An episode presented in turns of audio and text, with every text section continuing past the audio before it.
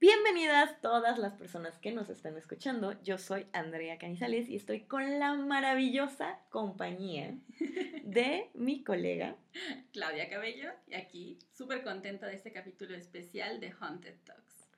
Sí, es muy especial porque vamos a hablar, tema inesperado, una vez más, una vez más de Halloween Ends. Y creo que muchas personas estaban esperando cerrar por fin un ciclo, ¿no? Como cuando cortas con tu ex y vas a raparte o a pintarte el pelo de morado, que fue mi caso. este, esperaban cerrar un ciclo que venía eh, desde 1900, 1900, no es tan vieja, desde, desde 1978, ¿no? Y que nos dio uno de los íconos más importantes en el slasher movie y en el cine de terror, Michael Myers. Como franquicia, pues estableció un montón de cosas en el género y fue evolucionando a veces para bien, a veces para mal, a veces para cosas muy raras. Mm. Nunca cruzó tantos límites como Viernes 13, pero aún así pasaron muchas cosas interesantes en esta franquicia. Va a ser interesante cuando nos aventemos el episodio de Viernes 13. vamos a necesitar tres, yo creo. Yo creo, sí, porque son demasiadas películas. Pero bueno, no vamos a hablar de Jason Borges en este momento. Ahorita el tema que nos atañe es Michael Myers. Y Halloween. Y Halloween. Seguramente si nos han estado escuchando, ya escucharon que tuvimos un episodio especial de la franquicia de Halloween. Si todavía no lo escuchan, regresense unos cuantos capítulos y lo van a encontrar. En esa ocasión decidimos, sabiamente, enfocarnos en toda la franquicia hasta la esta nueva que salió 2008, 2018, que pues recuela, secuela tardía, sabrá Dios qué, nueva línea del tiempo. ¿Por qué? Again. Una línea de tiempo nueva. Again. Em, ¿Por qué? Pues porque venía Halloween Ends. Entonces queríamos hablar de esta como trilogía. Exactamente, ¿no? Y, bueno, em, creo que antes de comenzar a platicar de las películas como tal, debemos de contarles a todas las personas que nos escuchan los maravillosos eventos de los que fuimos parte. Y voy a contar la historia porque a mí me encanta contar esa historia. La he contado como 20 mil veces hasta el día de hoy y hoy no va a ser la excepción para que se quede grabada por la inmortalidad. Es algo para presumir definitivamente. Si no lo presumimos aquí, ¿dónde? ¿Verdad? Muy bien. Y bueno, eh, para los que son para las personas que son nuevas, tengo Andrea Canizales. Yo tengo un proyecto que se llama Miedo Mismo, en donde también hablo de cine de terror. Y eh, la gente de Universal me buscó y me invitó a estar en el evento de Halloween Ends, ¿no? Íbamos a estar ahí, eh, yo no sabía muy bien si iba a ser una entrevista, si iba a ser un panel de preguntas, no sabía muy bien qué iba a ser, pero yo sabía que iba a ir Jamie Lee Curtis y yo quería estar, aunque sea viendo, ¿no? Eso era lo único que me importaba a mí. Pero bueno, eh, acepté y el domingo, ustedes no lo saben, pero los domingos Claudia y yo grabamos y entonces empezamos a platicar sobre eso. Con tan buena suerte que el destino mandó a decir que decir te mando un abrazo, un saludo y te debo todo el amor de mi vida eh, por habernos invitado, nos mandó un mensaje. Y entonces empezamos a platicar, raro, eh, porque pues era domingo, la gente no trabaja en domingo, pero ella, ella estaba ahí trabajando. Y empezamos a platicar y le dije, oye, este, pues tengo un proyecto que se llama Haunted Talks, tengo una colega que eh, em, también es súper fan y le encanta el terror y no sé qué, y me dice, ¿tu colega está invitada al evento? La colega no estaba invitada a ese evento. Y yo, por supuesto que no está invitada a este evento. Y, puse obviamente un sticker con una carita como de, hola, eh, por si se te ocurre, no te lo voy a pedir, pero si tú quieres... Si quieres, se te antoja y se puede. Ajá, la podemos invitar. Y entonces nos dijo, llévala, ya le hice un espacio. Y Claudia y yo estábamos. Ay, no. Fue muy gracioso porque he de contar esto, que fue que Andrea estaba excesivamente emocionada, pero yo por cuestiones de traumas de infancia he decidido que no me emociono hasta que la cosa ya está pasando, ¿no? Porque todo puede salir mal hasta ese punto. Entonces yo estaba como, ah, no, pues Andrea, muchas gracias, voy a poder ir, eh, a darle las gracias también a esta chica que organizó todo Ah, qué padre. Y tú, Claudia, ¿por qué no estás más emocionada? Y yo, Claudia, emocionate, emocionate. O sea, le digo, ¿te levantaste el día de hoy pensando que ibas a ir a un evento con Jamie Lee Curtis? No, ¿verdad? Emocionate. Y bueno, al final, este, obviamente que las dos. Yo estaba contestando los mensajes temblando, me temblaba la mano y Claudia, Andrea, te está temblando la mano. Y yo, ya sé, ya sé que estoy temblando. Y, y la verdad es que no lo podíamos creer. No. Obviamente que le dije a Claudia, porque Claudia tiene, tiene un trabajo un poquito, muy bueno, pero más convencional, que le exige tener horas este, de tiempo. Y yo tengo un trabajo que sí me exige muchísimas más horas, pero pueden ser a cualquier hora del día. Entonces, eh, le dije a Claudia, no me importa lo que tengas que hacer el día del evento, no me lo, el único pretexto que aceptaría sería que alguien esté enfermo en el hospital. Pero no para que ya solo me dijiste, ni siquiera tú, solo si tu hijo está enfermo sí. y yo, bueno, está bien. Sí, o sea, no, no me importa que tengas que hacer este día, pero lo vas a liberar para ir al evento. Y así fue. Y así fue, así fue, llegamos a tiempo. Eh, fue en un lugar muy bonito, muy, muy, como que parece, tiene como esta facha de casa abandonada, ¿no? Ajá, porque por, por momentos había como esta cosa muy de piedra, muy de obra negra, y en otras partes estaba muy moderno, ¿no? Sí, sí, no, este, y bueno, llegamos al lugar súper emocionadas, aparte no sabíamos ni qué esperar, ¿no? no. Este, no sabíamos ni qué esperar en ese momento. Y había un altar que para los que nos, las personas que nos siguen en redes sociales, eh, seguramente vieron ahí los reels o cosas así. Había un altar maravilloso de Día de Muertos, increíble, enorme, con un montón de flores de cempasúchil y que decía en grandote, Halloween ends. Así es. ¿no? Y el caminito de las velas. Ya y todo. sé, todo estaba super, el ambiente estaba chingón. Sí, el ambiente estaba maravilloso. Y bueno, llegó el momento ya estábamos sentadas ahí. Yo aparte, este, yo estaba muy nerviosa, la verdad. estaba nerviosa? Porque yo estaba muy nerviosa. Sí, yo estaba muy nerviosa también. Sí, estaba, muy nerviosa, estaba emocionada, estaba con el pendiente de cómo será ella, Ajá. o sea, cómo hablará, cómo todo. Y sí, Sí, no, estábamos, era, no podemos explicarles lo, lo, que sentíamos tan a ciencia cierta en ese momento. Y aparte, pues nuestros amigos, o bueno, mis amigos que hermosos horroramas, les mando un saludo, eh, los quiero mucho, también estaban muy emocionados, entonces toda esta, esta emoción se contagió, ¿no? Y era, todavía elevaba más las... Se percibía. Ajá, se sentía, se sentía en el lugar, ¿no? En fin, eh, no puedo empezar ni por describir cómo estábamos de emocionados todos. El ambiente. El ambiente, todas nosotras. Bueno, el caso es que en eso sale Jamie Lee Curtis iluminando la sala maravillosa. Tiene una personalidad increíble, ¿verdad? Sí, es muy graciosa, es muy relajada y sabe lo que el público quiere. Eso es muy importante, que sabe muy, muy bien lo que el público quiere. Y bueno, eh, eh, empezaron todo normal y llegamos al panel de preguntas. Oh, sí. Qué nervios. El privilegio, caray. Y nos pasaron el micrófono. Así es, fue como una cosa muy tensa para nosotras, o sea, porque estábamos con la emoción y la admiración, pero también el querer preguntarle algo que no fuera tan... Pues, ¿cómo te sientes, Jamie? Ajá, ¿Y cómo se siente regresar después de tanto? Sí, no, caray, ¿no? Fíjate, fíjate, que, digo, no estoy diciendo que yo sea una gran entrevistadora o que haga grandes preguntas ni nada parecido, pero recuerdo que una vez alguien me dijo, jamás pierdas tu pregunta o desperdicies tu pregunta preguntando cómo se sienten o cómo están o algo parecido. Porque dudo mucho que si le preguntas a Jamie Lee Curtis, ¿cómo te sientes de regresar a la franquicia de Halloween? Te va a decir, asqueroso, me obligaron, tuve que firmar y, y, o sea, eso no va a suceder. Te va a contestar, muy maravilloso, estoy contenta o lo que sea, ¿no? Que además se los preguntan una y otra vez, entonces es algo que fácilmente puedes encontrar en cualquier otra entrevista. Sí, eso lo detesto, lo detesto. Pero bueno, nos pasaron el micrófono. Obvio teníamos que hacer las preguntas en inglés. Vengo a agradecer aquí públicamente a Miss Rosita, que desde el primero de primaria me educó en inglés, así, mira, chingón para momentos como estos. Ni toda la preparación fue suficiente. O sea, ¿han visto el TikTok de yo hablando inglés en mi mente, ¿no? Así y ponen la canción acá Y luego, yo hablando inglés en la vida real, "Ah, ah, ¿hasta cuándo mucho? mu-?" Ah, pues hace cuenta que yo así estaba, ¿no? Este... Nos pasan el micrófono. Y es que sí lo tengo que contar, o sea, lo tengo que sacar de mi sistema y que quede para, para la posteridad esto.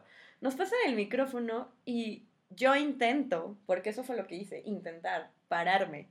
Y escucho que para Nordan, también para Nordan le mando un beso y un abrazo, eh, me dice, ella estaba sentada atrás de mí y me dice, güey, párate. Y yo dije en mi mente, eso intento. Eso estoy intentando, pero la rodilla no me está funcionando bien.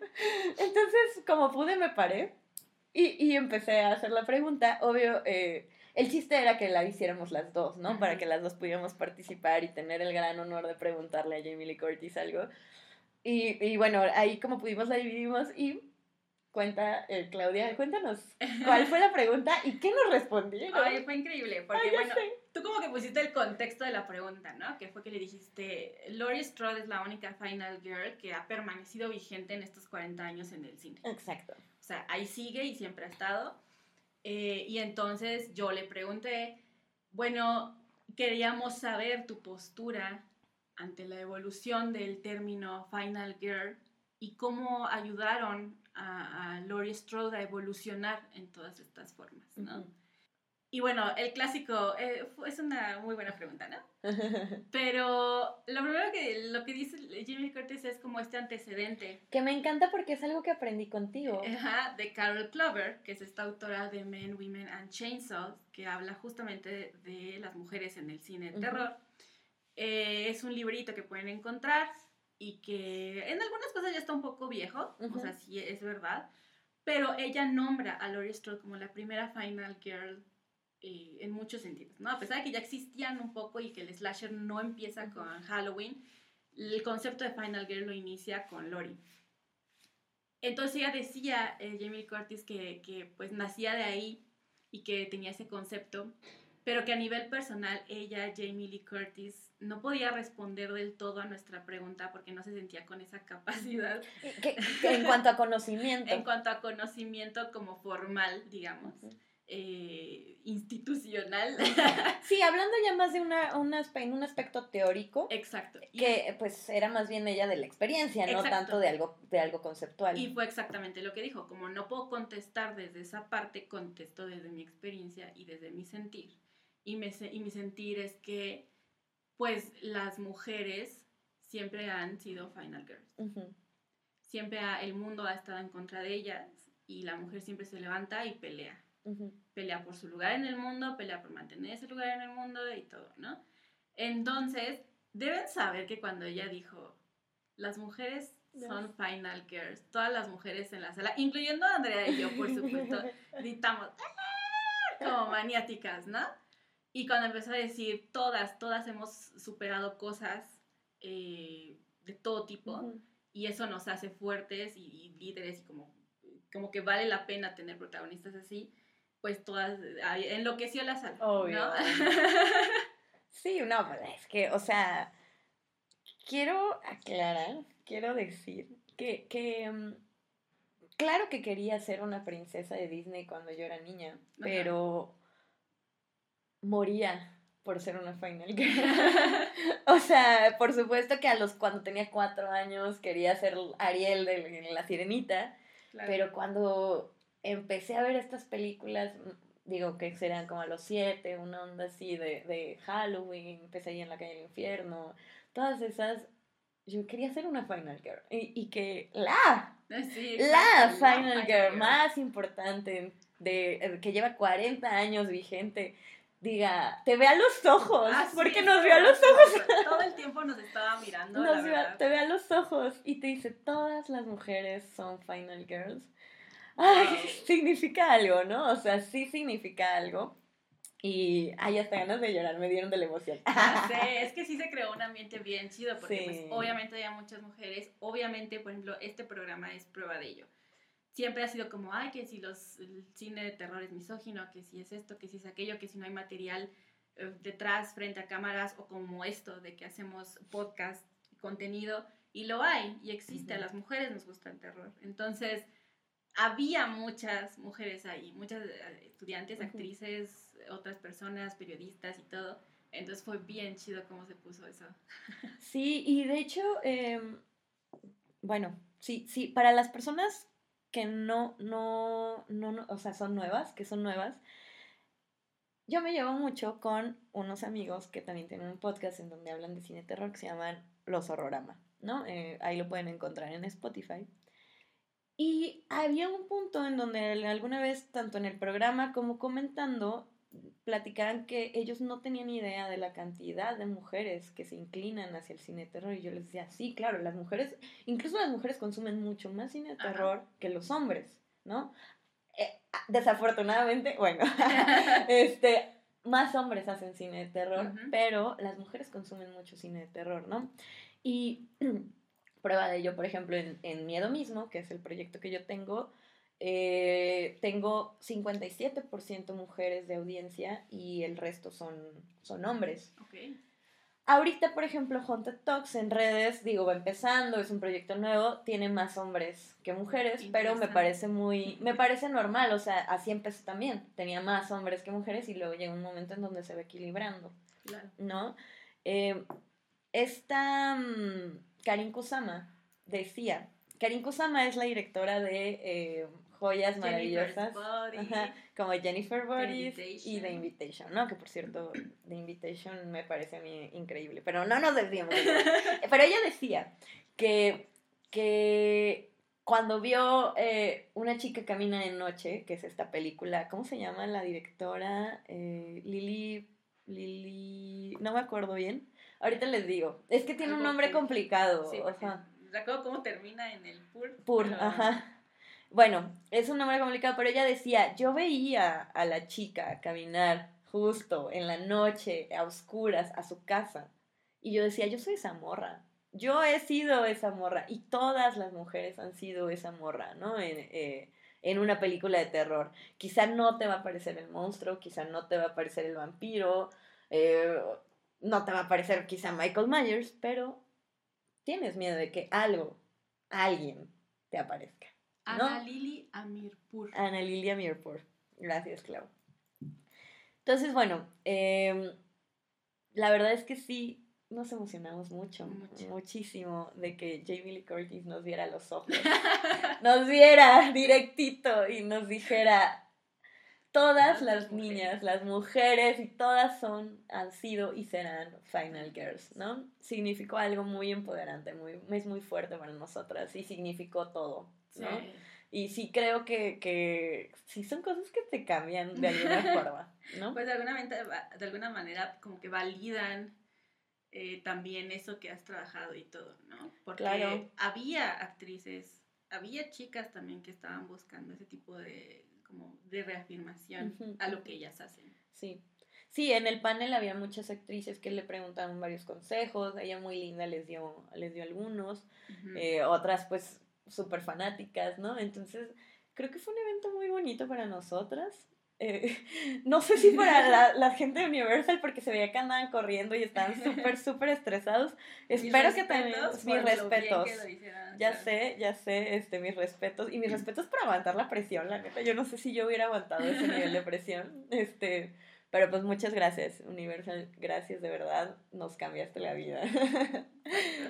y bueno, Ahora, ya que contamos lo más maravilloso que nos ha... Y bueno, eh, también digo, ya ah, desafortunadamente Claudia no, ya no nos pudo acompañar, pero yo fui a la, pues a la transmisión de la película y también estuvo ahí Jamie Lee Curtis, de hecho hay una foto donde yo salgo hasta atrás, pero salgo. y este, y también dijo ahí algunas cosas bastante bonitas e interesantes.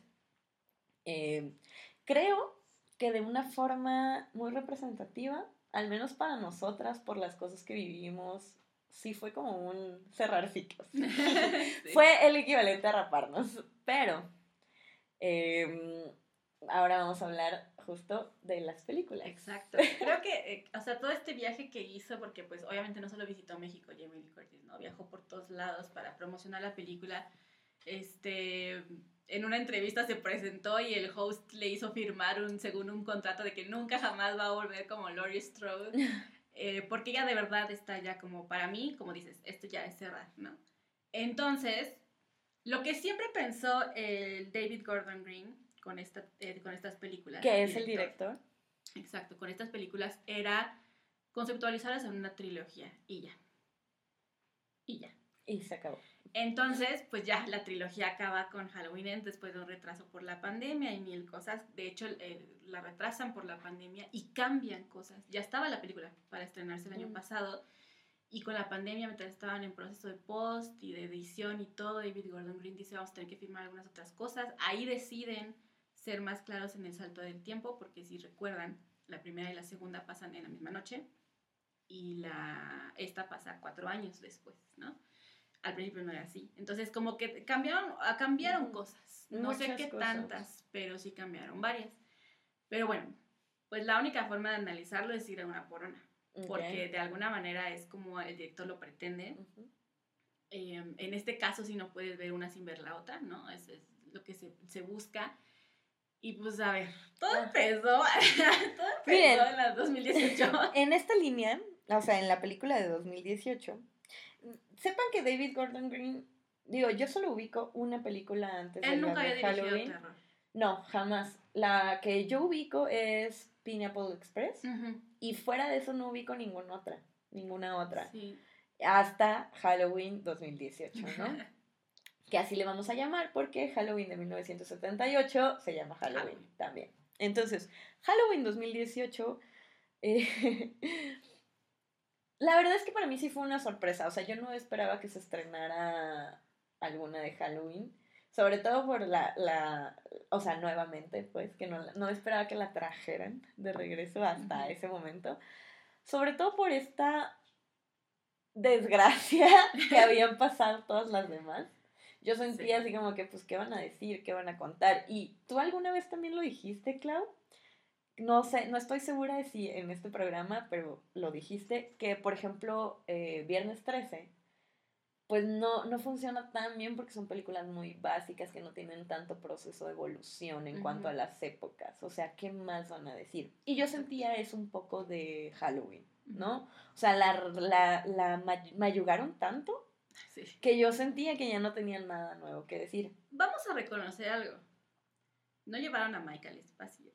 Es, pero, pero, pero eh, sí cruzaron líneas porque hasta este punto la última escena que habíamos visto de Jamie Lee Curtis como Laurie Strode era besando a Michael y tirándose al vacío de nos vemos en el infierno, perro. Y, y es como, ah, ok, esa fue su gran despedida. Entonces ya la habían matado otra vez porque a Jamie Lee Curtis ya la habían matado en otra línea. Halloween termina por tener dos líneas de tiempo distintas. Tres si contamos Halloween 3 que es como aparte, ¿no? Entonces la primera es eh, Halloween, Halloween 2, se salta hasta, bueno, Halloween 3, donde matan ya a Jamie Lee Curtis, no la vemos, aparece su hija, Jamie. en la 4. En la 4, perdón, Halloween 4 y 5 y bla, y luego dijeron, no, no, es Laurie Strode. Entonces la regresaron para hacer H20, que ya habíamos comentado que también fue un poco idea de Jamie Lee Curtis, bla, bla. La matan para la matan para Resurrection, que es como la peor de las peores. Para mí no tiene nada, nada que se le pueda rescatar esa película, así, nada, ni siquiera la peluca que le ponen a Jamie Lee Curtis al principio. este, no, no se rescata nada. Entonces ya la habían matado. Y luego está esta, que la idea es que esta es, ¿no? Te digo que lo que más, así, la lección más importante de Halloween de la franquicia es, no importa cuántas veces la cagues, siempre puedes empezar de nuevo. De verdad, tomen eso como una lección de vida, en serio. No importa, la cagas, pero puedes empezar otra, vez. Abres otra línea del tiempo, te consigues de nuevamente, nuevamente a Jamie Lee Curtis y dices, esto va a jalar. Ahora, creo que el mayor la mayor virtud de la, de, la de 2018, pues Halloween 2018, que fue la primera en esta trilogía, es que llegó en un punto perfecto en el que Hollywood estaba agarrando la nostalgia de los que crecieron con esas pelis o los que conocemos ese legado porque las vimos en nuestra infancia. Y la idea de eh, las recuelas, ¿no? De esta cosa como de vamos a olvidarnos de todas las mamadas que terminamos haciendo en los ochentas porque pues explotamos esto más no poder y vamos a no tenemos varo lo hicimos de una no manera. teníamos varo este y, em, em, es una cosa desconocida. Entonces queremos volver a crear esta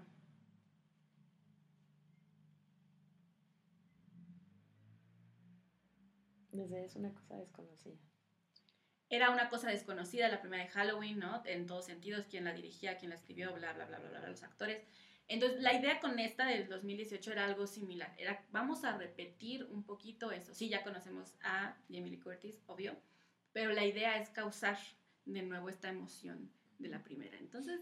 Y yo fui muy emocionada de ver la primera. Sí, y, y pero además fue como, de verdad solo va a ser una, porque hay, hay que en ese momento, en ese, momento, Jason Bloom y David Gordon Green dijeron, solo va a ser esta. Ajá. Ajá, ajá. No habían ni sacado a tender acá la ropa de, de la 2018 cuando dijeron van a ser otras dos. Que ya lo sabíamos, la porque el dinero habla.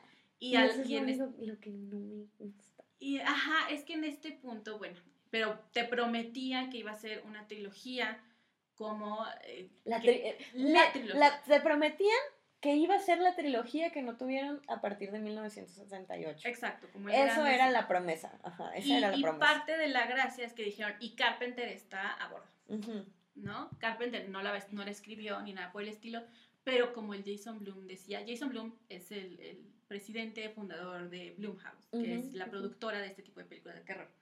Que por cierto hizo alguna vez un comentario bastante misógino y me cae un poco mal por eso.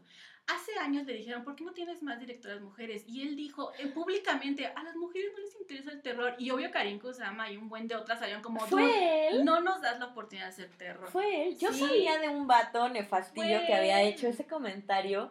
Pero nunca supe que había sido él. O sea, muchos han comentado eso, pero él lo comentó porque directamente le dijeron, oye, tu productora está muy chingona, pero ¿y las mujeres creadoras? Ay, es que a las mujeres no les interesa mucho el terror obvio salió a disculparse como dos horas después, como todas las, directoras y actrices fue como, dude, más bien ustedes no nos dan la oportunidad. Entonces, el punto es que Jason Blum ya tiene sus, sus formas, ¿no?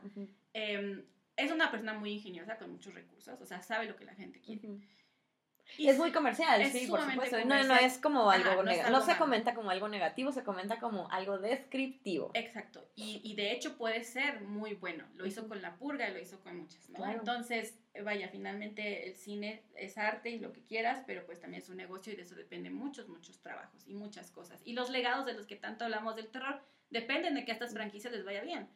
Entonces pues él juraba que, que, Carpenter era un, ¿cómo le llamó? Asesor espiritual ah, sí. de esta trilogía, ¿no? Y que, y Carpenter fue muy gracioso porque le preguntaban y él dijo, mira, mientras yo reciba mi lana, yo estoy contento, ¿no?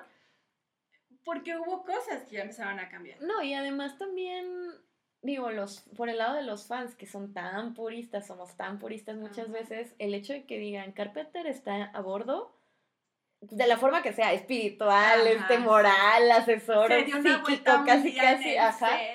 Siempre es como, ah, ah, Carpenter, está de acuerdo, los originales. Entonces, sí, sí, sí, pues sí. Y entonces uno fue con esa, como, emoción de ver la primera, ¿no? Creó muchas, muchas, muchas expectativas y ciertamente esas expectativas en la primera en la del 2018 creo que se cumplieron. Yo estoy totalmente de acuerdo. Eh, recuerdo que la vi y dije, wow, realmente me gusta, me gusta lo que hicieron con Jamie, me gusta lo que hicieron con, Michael Myers. Eh, sí, pues, o sea, de hecho creo que hasta pensé, ¿puedo olvidar todas las demás? y justo a partir de la primera quedarme, o sea, tomar la primera y quedarme con esta línea del tiempo. Que era como el plan, ¿no? Esta es la oficial. Las otras son fanfiction. Casi, casi, se querían lavar la moral ahí. Pero querían lavar los errores. Lo curioso es que también decían como, ah, esto ya, ya va a marcar el, como la, como dice, la secuela directa de la primera. Y originalmente iban a cambiar un buen de cosas hay, hay, un, hay un libro que se llama, oh Dios, ¿cómo se llama? Taking Shape, Forming Shape mm. o algo así, y reúne como toda esta información que se ha hecho de todas las posibles cosas que sí se hicieron, que no se hicieron, que se plantearon, que se dijeron mientras algunos estaban borrachos, lo que quieras, de lo que querían hacer con Mike. Que sabemos que al principio no le decían Michael Myers, sino The Shape, ¿no? Que es como la, figura. Eh, creo que en español le ponían la sombra o algo así, ¿no? eh, y aquí dicen que en esta del 2018 iba a empezar con un flashback del final de la primera. Mm. que ya nos demuestra que querían hacer una evolución con el personaje de Lori.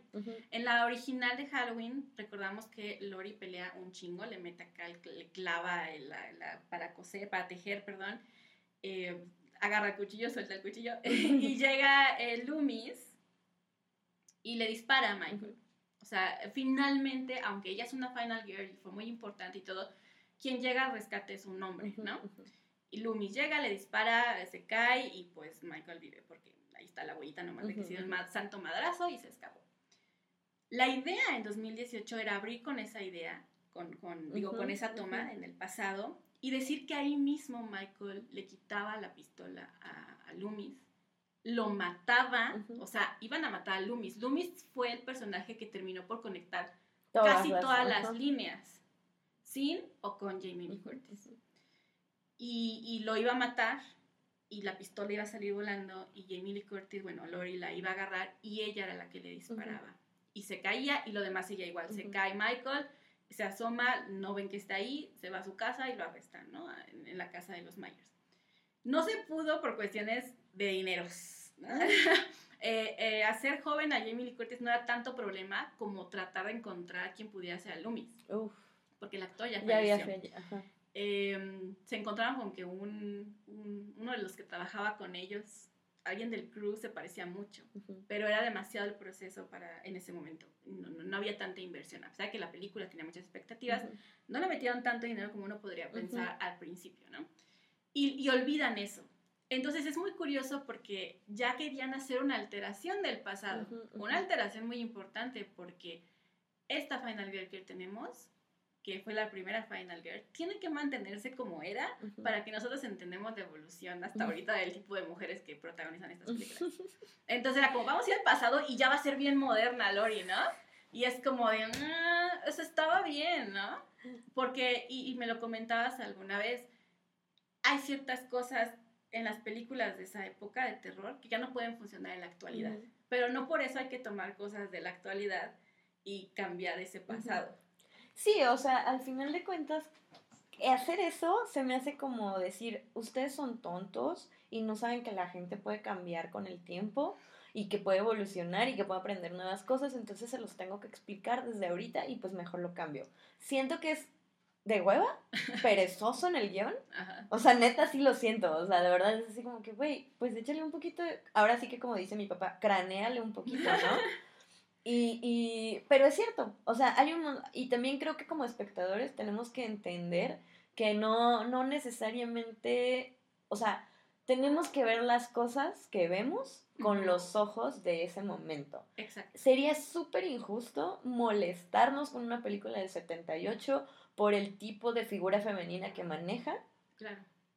Porque ese era, o sea, es un reflejo lo hablamos en el episodio de Rape Revenge. Podemos quejarnos y está bien criticar lo mal o lo misógino o lo pobres que eran estas primeras representaciones, pero no podemos ignorar que ya existen como son y que gracias a esos primeros pasos tenemos cosas chingonas. Otra evolución. Entonces creo que eso le habría arrebatado un montón al legado de Lori, incluyendo, o sea, si quieres excluir las otras películas, en lo que ellos proponían en Halloween 2018, el, el matar a Loomis creo que eso habría sido una decisión grave, porque finalmente em, el legado fue de él por mucho tiempo y del el legado fue de él por mucho tiempo y del propio actor.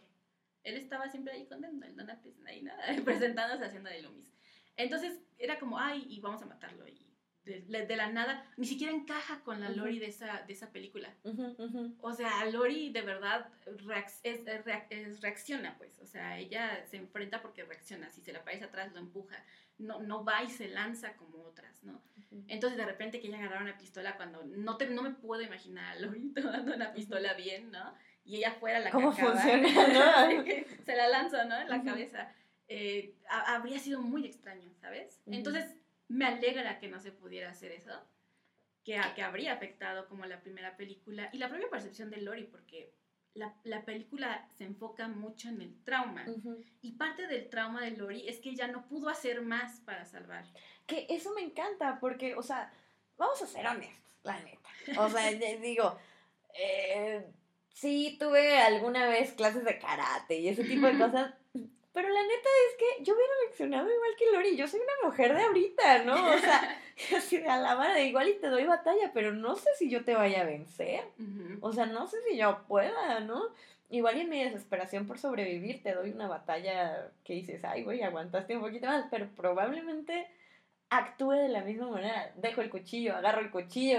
Bueno, ay, quiero contar esta historia, pero eh, siento que es un poco larga y no tenemos tanto tiempo. Pero digamos que una vez me quedé sola en casa, este, y yo escuchaba un golpe, ¿no? La acústica en esta casa, no sé si te has dado cuenta, Clau, pero es rara. O sea, luego puedes escuchar como eh, del lado de la calle ruido, pero en realidad es el, viene el origen del jardín, cosas así. Entonces yo escuché un ruido y me asomé, pero no escuché, al final no escuché nada. Pero durante toda la noche estaba escuchando ese ruido y era como que alguien entraba. Entonces cuando salía a asomarme a ver qué era, no veía nada, ¿no? Llegó un punto en donde me empecé a asustar mucho, la neta. O sea, me empecé a asustar mucho porque yo sentía que había alguien en la casa y que yo estaba sola, mis papás no estaban, nadie, nadie. O sea, yo estaba 100% solita en la casa. Ni perro tenía en ese entonces. Total que le hablé a mi papá y dije, es que escucho que alguien se metió a la casa. ¿Cómo que alguien se metió a la casa? Y yo, sí, es que yo lo escucho y no sé qué hacer porque ya revisé y no hay nadie. A ver, con el teléfono aquí, busca. Empezamos a buscar. Total que llega un momento en donde me voy a la cocina y empiezo, le empiezo a decir a mi papá, es que yo no veo a nadie y estoy escuchando ese ruido. Y me dice, ¿ahorita dónde estás? Y yo no, pues en la cocina. ¿Y ves hacia el jardín? Y yo, sí. ¿Qué ves? Está todo oscuro. Y justo cuando dije eso, escucho el ruido detrás de mí. Grité, salté, y yo no sé cómo salté porque tengo borrado como eso, pero yo ya estaba en la cochera o sea, a punto de salirme de la casa del puto susto que me dio. Bueno, ahorita que les diga qué era, se van a caer. Era un... Terminé llorando, o sea, con mi papá en el teléfono y yo lloré y lloré así histérica. Y yo... Porque de verdad me asusté mucho. Acababan mis papás de comprar un refrigerador que hacía hielos. Ah. Y entonces cada tanto se escucha como cae el hielo. Pero pues era un sonido nuevo. Entonces, cuando yo lo escuchaba, yo no sabía qué era. Y pensé que era alguien que se había metido a la casa. Entonces, si no voy a hacer así, o sea, claro que sería así. Claro que sería así, ¿sabes? Obvio, ahorita escucho un ruido y lo primero que agarro es la escoba y voy así como que, qué chingados, ¿no? Con el teléfono en mano, o sea, obvio ya estoy preparada. Que aparte, eso tiene sentido, tiene lógica. Después de una mala experiencia aprendes de ella. Y Lori era la clásica mujer en la burbuja de los suburbios Un estudiante, o sea, sí, ¿qué te voy a pasar? Sí, exacto. Entonces ahí ya tenía a su papi, y a su mami, etc. Entonces, por supuesto que sobrevive eso. Es muy curioso porque tú lo dices y entonces ahora ya uno se ríe de eso, pero en realidad está comprobado que cuando uno está solo, a sabiendas de que todo su círculo de seguridad no está, pues te pones en alerta. O sea, a mí también me ha pasado. O sea, yo, yo he terminado encerrada en el baño de mi casa más de una vez, ¿no? También hacía espantada, agarrando un bate y agarrando un tubo de los, la toalla, ¿no? Dispuesta a matar o morir. Porque sí te pone tu, tu cerebro así. La edad que tengas, por cierto, ¿no? Entonces, el Lori representa mucho eso. Eso fue también importante en el concepto de las Final Girls. Luego llegaron otras, en algún punto hablaremos de ellas, que, que, que le dieron la vuelta a eso. Porque iban creciendo junto con el género. Exacto, y con la sociedad, ¿sabes? La sociedad diciendo, pero pues, yo no me caigo tanto, yo no paso esto, yo no, no, ¿no? Entonces, Lori representa mucho eso y haberle arrebatado eso y quitarla de plano también como el legado de Loomis, nomás porque sí, para decirte, ve qué chingón que 2018 somos, habría, habría arrebatado mucho de la propia Lori. Que, como ya dijimos, la primera película es mucho del trauma tenemos a esta Lori, que curiosamente el David Gordon Green dice, no, vamos a quitar como, o sea, no vamos a tomar de las otras, ¿no? De las otras secuelas. Y, ves que tiene una mala relación con su hija, ah, ya lo vimos en H20, y es alcohólica, ah, ya lo vimos en H20, ¿no? O sea, sí le, sí le toma, porque es imposible no tocar ciertos temas como eso. El, trauma que no soluciona se le presenta toda la vida, a pesar de que ya, o sea, a pesar de que todo el mundo le dice, Michael está encerrado porque en esta, en esta línea del tiempo lo agarraron desde el 78 y lo metieron en una prisión para locos, como muy clásica. Em, entonces el tipo pasa ahí toda la vida, no hubo esta cosa ni más corretizas ni nada. pero Lori crece sabiendo que él va a volver. Y eso me parece impactante, porque eso es un trauma real. Y es un trauma que incluso se da cuando el perpetrador ya murió. La, la persona, la víctima o quien lo haya pasado, así se queda como, oh, ¿no? Entonces, la do- de 2018 es sobre el trauma. Y, y funciona bien Funciona desde muy esa bien. perspectiva. Sí, o sea, no es una película perfecta ni nada parecido. Ahí tiene sus cositas que a mí no me encantan, pero funciona muy bien. A mí me parece que funciona. Algo que a mí me gusta mucho es que Michael mata a un niño. Entonces, para cuando en otro momento de la franquicia lo vemos caminar en una casa y se escucha a un bebé llorando, yo sí tuve miedo por ese bebé. ujú. Y es algo que no habría tenido miedo, o sea, no me habría causado si no hubiera matado al niño o Es porque que- no mata niños. Es que, o sea, este no es Chucky. O sea, el mal no distingue, ¿no? O sea, Chucky dice, sí, no somos salvajes, no maten bebés, pero Michael Myers no distingue. Exacto. En teoría. En teoría. Ugh. Porque incluso el ir tras Lori no es tanto por ella como es por ir matando. O sea, eso, a él le importa matar. Es una máquina de matar. Y entonces lo que toman es este ejemplo de Loomis y lo transforman en este otro psiquiatra que en vez de querer, de decir y reconocer que Michael es el mal y que debe estar encerrado, reconoce que Michael es el mal, pero quiere verlo suelto, ¿no? Quiere ver cómo trabaja en, en in situ. Entonces lo suelta, mata ahí a medio mundo que luego según está muerto y lo deja libre para que, para que haga lo suyo. ¿no? Sí, que más bien es como, como, es un, un mal que alimenta su alma con sus víctimas, ¿no? Ajá. No, ma- no tanto un ser sobrenatural, Es que, un ajá. mal. Y Que ahí ahí, viene el problema, porque exacto. es muy padre, o sea, el propio concepto, y, y ya lo hablamos en ese episodio de Halloween, pero el propio concepto de Michael es esto, es un asesino que mata por matar, o Ujú. sea, no va por Lori por ninguna razón en específico, más que se le apareció y ya, que le Ujú. cruzó el camino, se le cruzó en el camino y ya. Entonces, era un poco eso, y, y se supone, prometían, juraban que no iban a cruzar la parte de lo sobrenatural. Ujú. Y en la primera no lo hacen. Eh, no lo hacen todavía. No, no lo hacen. Yet. Yet. Pero vuelve a retomar esto que ya habíamos visto. O sea, ¿cuántas veces han, han tratado de quemar vivo a Michael? Ay, o sea, es que miles de cosas, disparos, incendios, ganchos, planchas, este, Pero desde la segunda, Bueno. En la primera lo queman. lo queman y lo queman. Y ya lo habíamos, ya lo habíamos intentado quemar en otras dos líneas del tiempo, muchachos, ¿no? Ya, ya habíamos pasado por eso. Entonces es como, ok, lo mata. Si tú te quedabas en los créditos, después de los créditos se escuchaba. Ujú. Y ya Pero, a ver, acércate al micrófono y hazlo, porque siento que eso no se va a oír.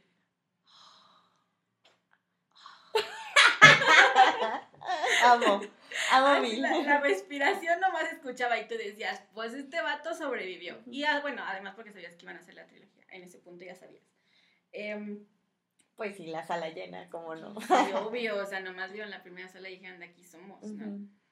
Entonces la primera me, me parece que funciona muy bien, mostrar A el mí también trauma. me gusta, me gusta. Eh, me gusta mucho la idea de que la primera es sobre heredar también ese trauma. Eso está bien padre. Entonces, prepara a su hija para volverla una Final Ujú. Girl si es necesario. Me pésimo. parece increíblemente chido eso. o Sí, sea, el está muy concepto chido. me Eso parece está muy muy padre. chido. Y que la nieta se vuelva una Final Girl como más accidentada porque justo la mamá.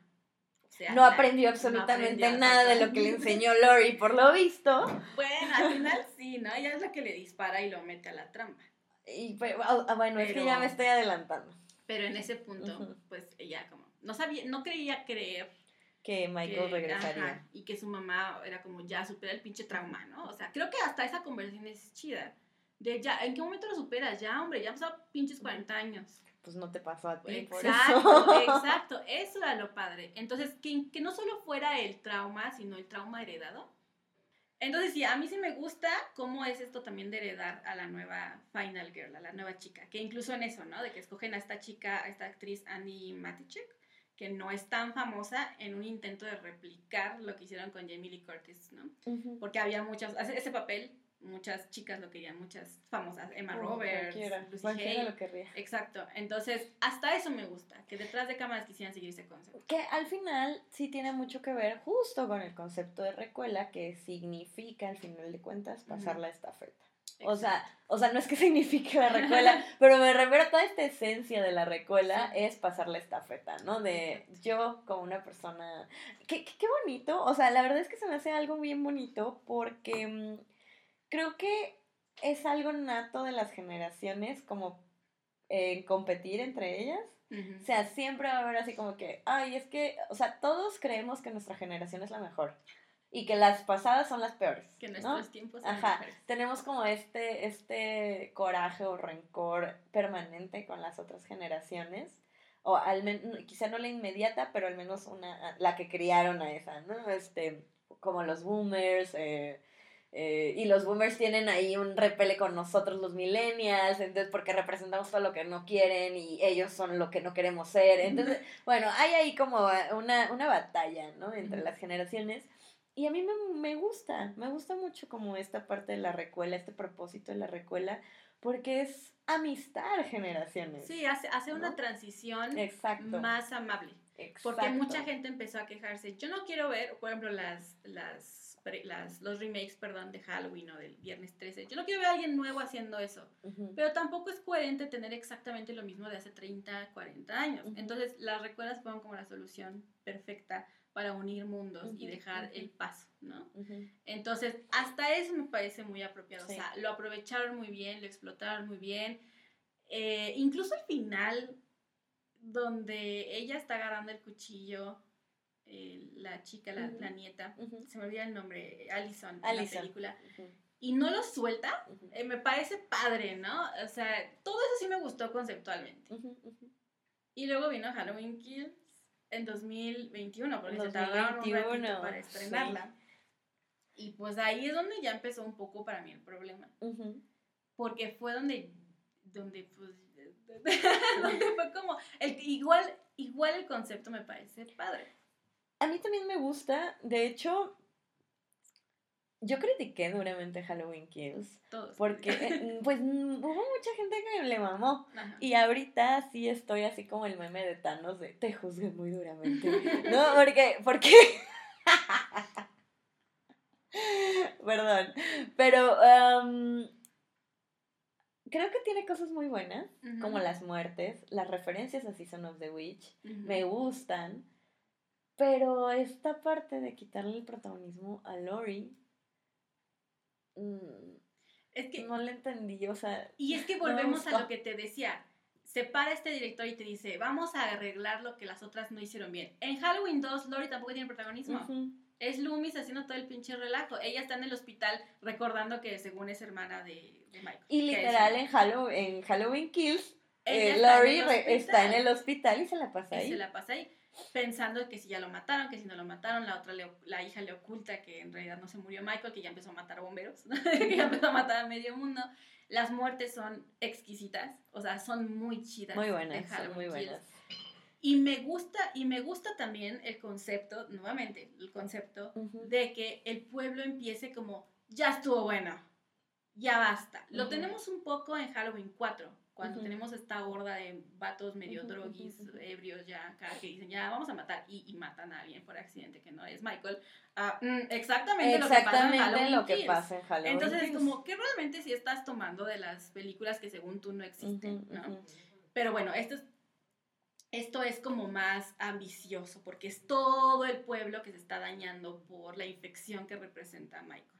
Entonces, e- eso, eso me gusta, ese concepto de que ya el pueblo es como, tenemos que acabar con este peso que está jodiendo a todo el pueblo, que ya lo manchó. Me gusta que aparezca el niño, los niños de grandes, A mí también me o sea, gusta. me gusta eso, ¿no? Para mí Halloween Kills la estaba viendo y yo decía, ok, puedo entender, voy a, voy a seguir el juego de David Gordon Green que me dijo ya hace dos años que toda la trilogía está conectada. Entonces, a mí no me molesta tanto, es la única película donde Lori y Michael no interactúan de ninguna Ujú, forma. No me molesta tanto Que no interactúan. que no interactúen porque yo esperaba que esta fuera una película de transición para Halloween Ends. Por dos. Eh, lo que me molesta de Halloween Kills es el final. La horda va, la señora de la plancha va. ¿Quién pierde contra la señora de la plancha? Eh, y, tenemos este discurso que es muy chingón sobre que el mal no puede morir. Y me parece padre, ¿no?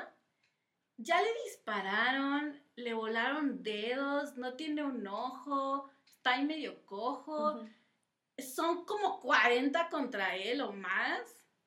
Y se levanta y los mata. Andrea, eso no está bien. O sea, es que es a lo que voy. Si esta, si esta no fuera una película de Michael Myers, yo diría, ah, ok, está chido, porque está diciendo que esa maldad siempre va a existir.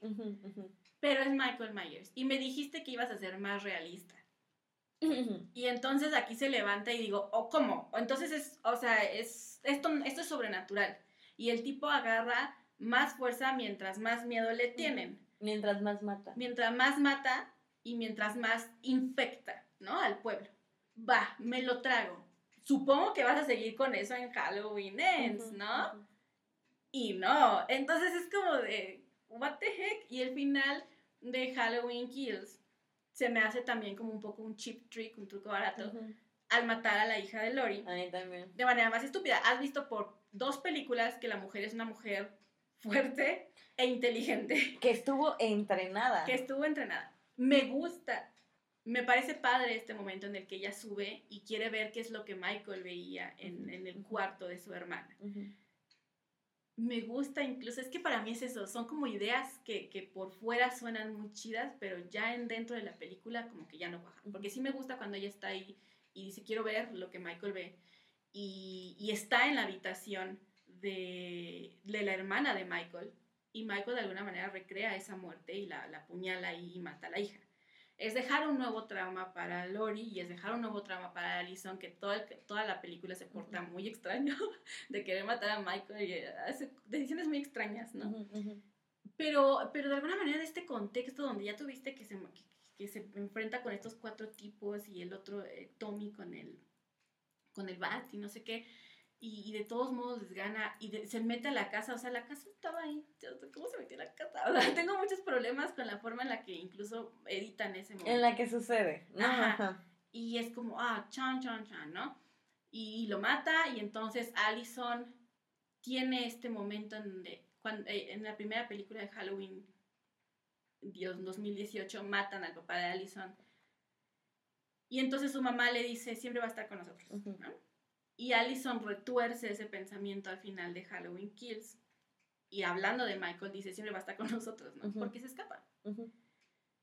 Pero ya me dejaste este toque como un poco sobrenatural, que ya sabemos que la franquicia lo ha cruzado en otras, en estas otras líneas temporales que ya no existen, olvídense. Eh, ya las cruzamos entonces, ¿no? Con Jamie Lloyd específicamente. y me queda así como, ok, o sea, me dejó tan raro Halloween Kills. Cuando acabó yo me quedé como, hay tantas cosas que me gustan, pero como película de Halloween no me gusta. No sé cómo fue tu efecto ahí. Pues mira, em, se me hizo a mí, sinceramente, más allá de, de, de, Estoy de acuerdo con todas las cosas que dices, pero simplificando, se me hizo que Halloween Kills ya no tenía nada que decir. Más allá de las muertes que fue un gran problema en la franquicia y en cualquier franquicia de terror slasher, donde se vuelve un, vamos a ir a ver cómo matan a tal. No me importa, no me importa destino final, quiero ver cómo matan, ¿no? Exacto. Y, y, no sé, sentí que este... Es que, ¿sabes qué? A mí, a, mí algo que no es que me moleste, pero no me gusta. O sea, se me hace flojo, ¿sabes? Se me hace un recurso flojo como todos los discursos em, sobre la maldad que, hay ahí como en este, en este, en esta película, en Halloween Kills. Haciendo una pausa muy rápida. Jueguen al tomar un shot cada que alguien diga Evil Dies Tonight y van a terminar borrachos. Muy borrachos. de la película. Hay que hacerlo.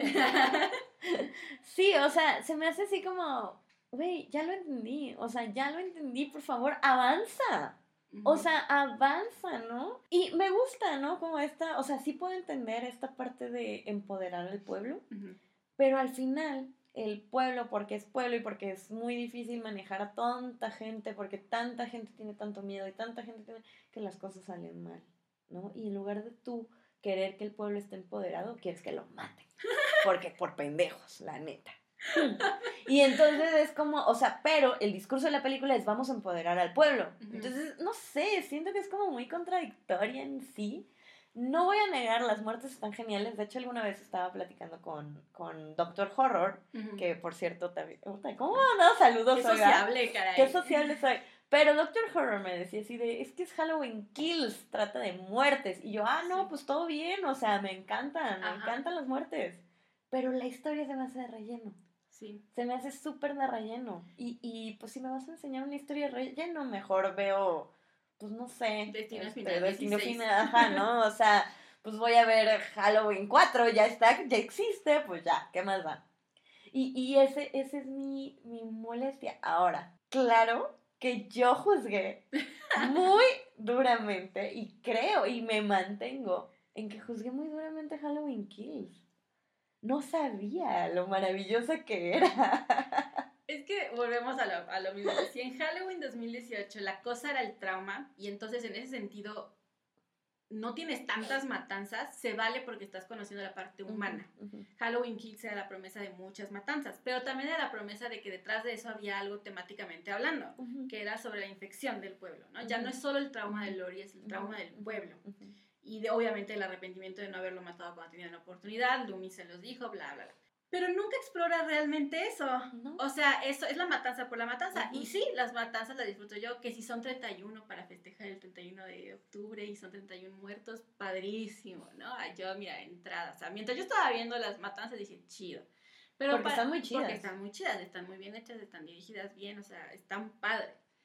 Pero tú me estás diciendo que esta trilogía es, está temáticamente unida, que ya la pensaste como una cosa, casi Como un todo. como un todo, como Y si solo pudieras sentarte a ver las cuatro películas, porque ya incluimos Halloween, la primera, Halloween, Halloween 18, Ujú, Kills ujú. y Ends, y tú vas a entender todo conceptualmente. La Ujú, segunda, ujú. entiendo perfecto que sea de transición. No es raro que tu segunda película sea de transición, pero pues o sea, Que tenga te- coherencia. tenga coherencia la transición. Y si vas a acabar en ese punto, me estás dejando muchos elementos que yo espero en Halloween Ends. Ujú.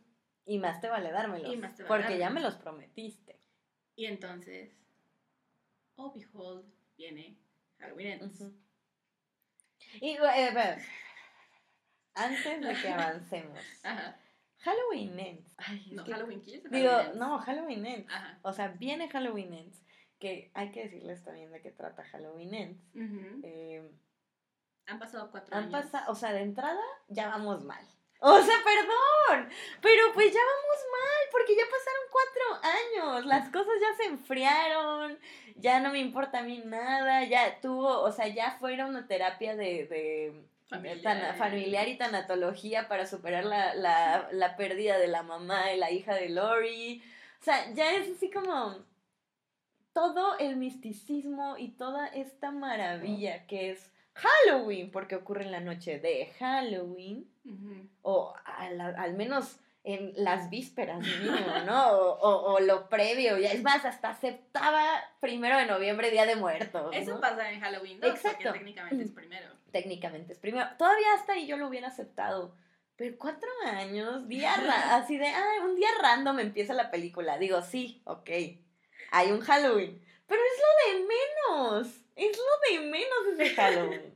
¿No? Y es como, o sea, porque de verdad, la- de entrada yo no quería, yo no quisiera ir a esa pinche fiesta pedorra, ¿no? O sea, la verdad. Es la verdad.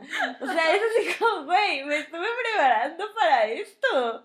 Entonces, de entrada ya vamos mal, ¿no? Que ocurra cuatro años después de, de la noche de Halloween. Es curioso porque, para quien no la ha visto, ahí, y vamos a hacerles atento aviso cuando empecemos Ah, a hablar de sí. spoilers, por supuesto. Pues ya, de una vez.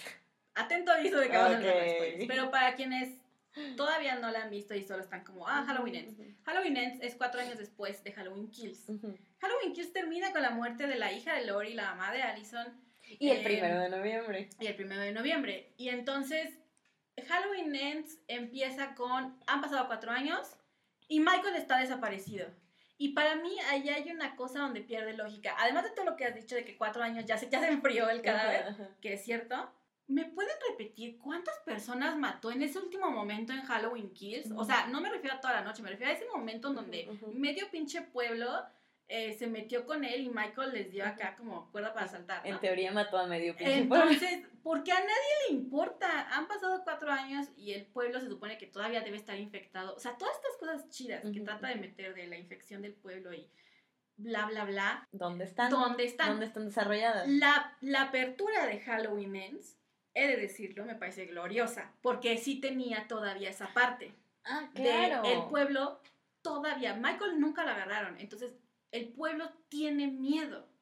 Y tienes a este, a este niñero este cambiando, cambiando, por supuesto, el género y la cosa de y la cosa de lo que tú crees que va a ser un posible Final Boy.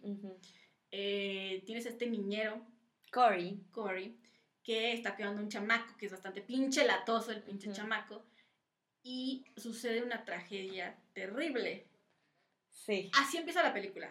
y ocurre en la noche de Halloween. Ocurre a un año de que pasó, ¿no? Porque ya estuvo, ya saben que Michael anda por ahí, la gente ya... Entonces, esa parte donde me dices, ah, ok, ¿recuerdas eso que te dije en Halloween Kills de la infección del pueblo? De la maldad que ya eh, como que corrompió todas las partes del pueblo, está aquí. Y eso me parece glorioso. Cory tiene miedo, el niñero, a pesar de que tiene 20 años, tiene miedo porque tiene miedo a Michael. Claro. Porque está, está puesto ahí, ¿no? Y sin querer... Ah, ya vamos a empezar con los spoilers. que además así empieza la película. Sí, así empieza, pero es que sí es muy impactante. Sí, porque, porque no, además no estuvo en ningún trailer ni nada. Bueno, una tragedia sucede con este niño. Ya, cuéntala. yo les voy a contar, porque Claudia, Claudia es muy buena y no les quiero hacer spoiler, pero yo sí, la neta. Porque a mí, como no me importa la película, lo voy a spoiler todo. Bueno, este, llega este mentado Cory, está cuidando a, a, este niño, que aparte es, es, un concepto que a mí me gusta, ¿no? Porque sobre todo también, pues este, este niño, este chico está ahorrando para la universidad y por eso hace trabajos tiene el futuro por delante. ¿no? Ajá, tiene el futuro por delante. Total que el pinche squinkle es un odioso, la neta. O sea, digo, yo no he cuidado squinkles odiosos más que una vez y yo sí soy bien madrastra, entonces a mí se me cuadran todos. Pero pues Cory tenía como un tenía como una personalidad un poquito más suave, digamos, ¿no?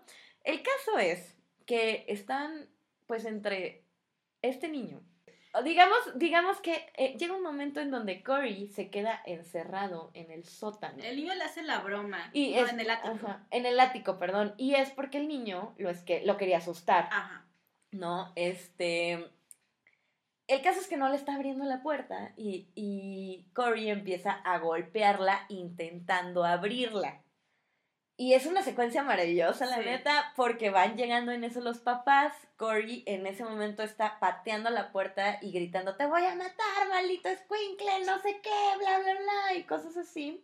Y justo cuando entran los papás a la casa, Cory logra abrir la puerta de una patada, pero el niño estaba enfrente de la puerta. Entonces lo empuja y lo tira de, de las escaleras y lo mata. Y lo mata. ¿No? Y, y de verdad que es una secuencia maravillosa porque tú sabes qué va a pasar y no puedes hacer nada para detenerlo. Y es muy padre porque justo sí puedo entender que venga como con esta onda de que el pueblo todavía teme a Michael, que este adulto todavía tiene a Michael y que de alguna manera esta broma pesada muestra una especie de corrupción en el menor. ¿No? Ajá, ¿no? Y también esta, esta paranoia, o sea, porque pues se pone mal justo por... La razón por la que se pone tan violento es justo porque es como este miedo que está alimentado hacia Michael. Porque como nunca encontraron a Michael, como no saben dónde está, como para decir ya supera tu pinche trauma, pues todos tienen miedo a Michael. Pero se refleja en ser violentos uno con el otro. Eso, eso me parece maravilloso. A mí también me gusta. Entonces empieza así la peli y digo, ok, va bien. Tal vez cuatro años sea too much. Demasiado. Em, innecesario. o sea, innecesario, la neta. Andrea enojada es muy graciosa. No, no estoy enojada. O sea, la verdad es que no me lo tomo como. No me clavo, no me clavo. Pero no era necesario. Creo que lo pudieron haber resuelto de otras formas sencillas. Por ejemplo. Bueno, es que yo soy práctica. Que el que este evento trágico con el que abre la película fuera un año después me parece bien. Tienen miedo. Cuatro, como dices, el cadáver ya está frío. Eh, y, y el pueblo, en vez de culpar a Michael, culpa a Lori. Ajá. Y eso me parece muy extraño. Pero muy lógico entre la gente pendeja. Ajá. Perdón. Y, volvemos a esta cosa donde el mal ya está en la gente, Que justamente eso es así como, como, creo que un poco el propósito que está mal ejecutado para mi gusto, pero es un poco el propósito de la película. Es como, eh, todos somos malvados. la sociedad es la que hace los monstruos. Ay, bitch, please, ¿no te habías dado cuenta? Claro, eh, y vaya, no es una, un precepto nuevo, ¿no? Tenemos esto de que la maldad y que la humanidad lo hace, que hace a lo monstruoso y todo eso, y no es exactamente nuevo. Pero es como lo vayas a usar. O sea, por ejemplo, Jamie Lee decía, el mensaje en las películas de terror es una declaración sociopolítica de lo que todos, de que todos somos monstruos. Y sí. Sí, de que puedes encontrar el monstruo donde sea. O sea, una cosa es Chucky, que tiene un asesino que se le metió y poseyó el peluche. Eh, una cosa es el monstruo de Frankenstein y una cosa es Drácula, que son estos monstruos que también representan algo socialmente, no es que estén fuera de la sociedad, pero que obviamente son más fantásticos, ¿no? Tú tienes a Michael que la idea es que este vato te puede matar porque pasaste, porque lo va a hacer. Porque se metió a tu casa, porque pasó frente, y eso es una realidad. A pesar de que tenemos este concepto de que hay asesinos seriales que siguen a tal o cual persona porque pues tienen ciertos patrones que siguen, la realidad es que tú puedes ir y mentarle la madre en el tráfico a la persona equivocada y esa persona te puede matar. Ah, claro. De hecho, hay una historia de una maestra que me contó que justamente decía así, de, sean amables con todos. Todo el tiempo. Todo el tiempo. O sea, todo el tiempo. Aunque los hagan enojar, sean amables con todos todo el tiempo. Porque ella alguna vez dice que fue al súper. Está en Estados Unidos también. No, perdón, perdón, perdón para los que viven en Estados Unidos, pero es que yo siento que ahí luego hay gente que está bien loca, la neta. discúlpeme, discúlpeme. Bueno, el punto es que esta maestra justamente decía que fue al súper en Estados Unidos y haz de cuenta que dos carritos se encontraron en la caja, pero ella llegó un poquito antes. Entonces, pues se metió, como quien dice. O sea, no es que, se, no es que le quitó el lugar a otro vato en el carrito. Quiero aclarar, o sea, quiero ser muy enfática en en la fila del súper para meter el carrito a la caja y que te cobren, ella llegó un poquito antes y le ganó a este güey. Y este güey se enojó. Y le dijo, oye, déjame pasar. Y ella le dijo, pues, ¿para qué? ¿Por qué? O sea, yo llegué antes, traigo estos artículos, no, no pasa nada. Mucho, no pasa nada, vete a otra caja. Que a mí me parece, o sea, si a mí me hicieran eso, es como, güey, me voy a otra caja, no me importa, ¿no? Pero bueno, y todo bien, todo normal, le cobraron, el tipo se fue a que le cobraran en otro lado, todo perfectamente normal. Corte A, sube su súper al coche, se sale y justo cuando ya va, o sea, se sale del estacionamiento y justo cuando va a salir a pagar pues el estacionamiento, se le pone este vato en la troca, le saca la escopeta y le dispara. No le pasó nada, no la mató, le rompió el vidrio y se, se largó el cabrón a ese nivel. Sí. ¿Y tú qué? Entonces... Sí, gente loca hay. y ese es como un poco el punto. Y entonces, pero aún así me parece un poco forzado. O sea, entiendo el concepto y entiendo que hay gente estúpida que va a culpar a quien Es súper forzado. Pero Lori fue la primera que sobre... Exacto, es forzado porque no habíamos visto esto en las otras películas. Lori en la primera es como a la pinche loca que no supera el trauma y está ya abandonada, no es parte de nuestra sociedad. En la segunda, pues no vemos mucho la opinión sobre Lori, es más bien como la preocupación porque Michael está, escapó y está matando a todos. Y de repente aquí todos deciden culpar a Lori, como porque ella fue la que sobrevivió. Ella fue la que les estuvo advirtiendo una y chinga de veces que Michael se tenía que morir, ¿no?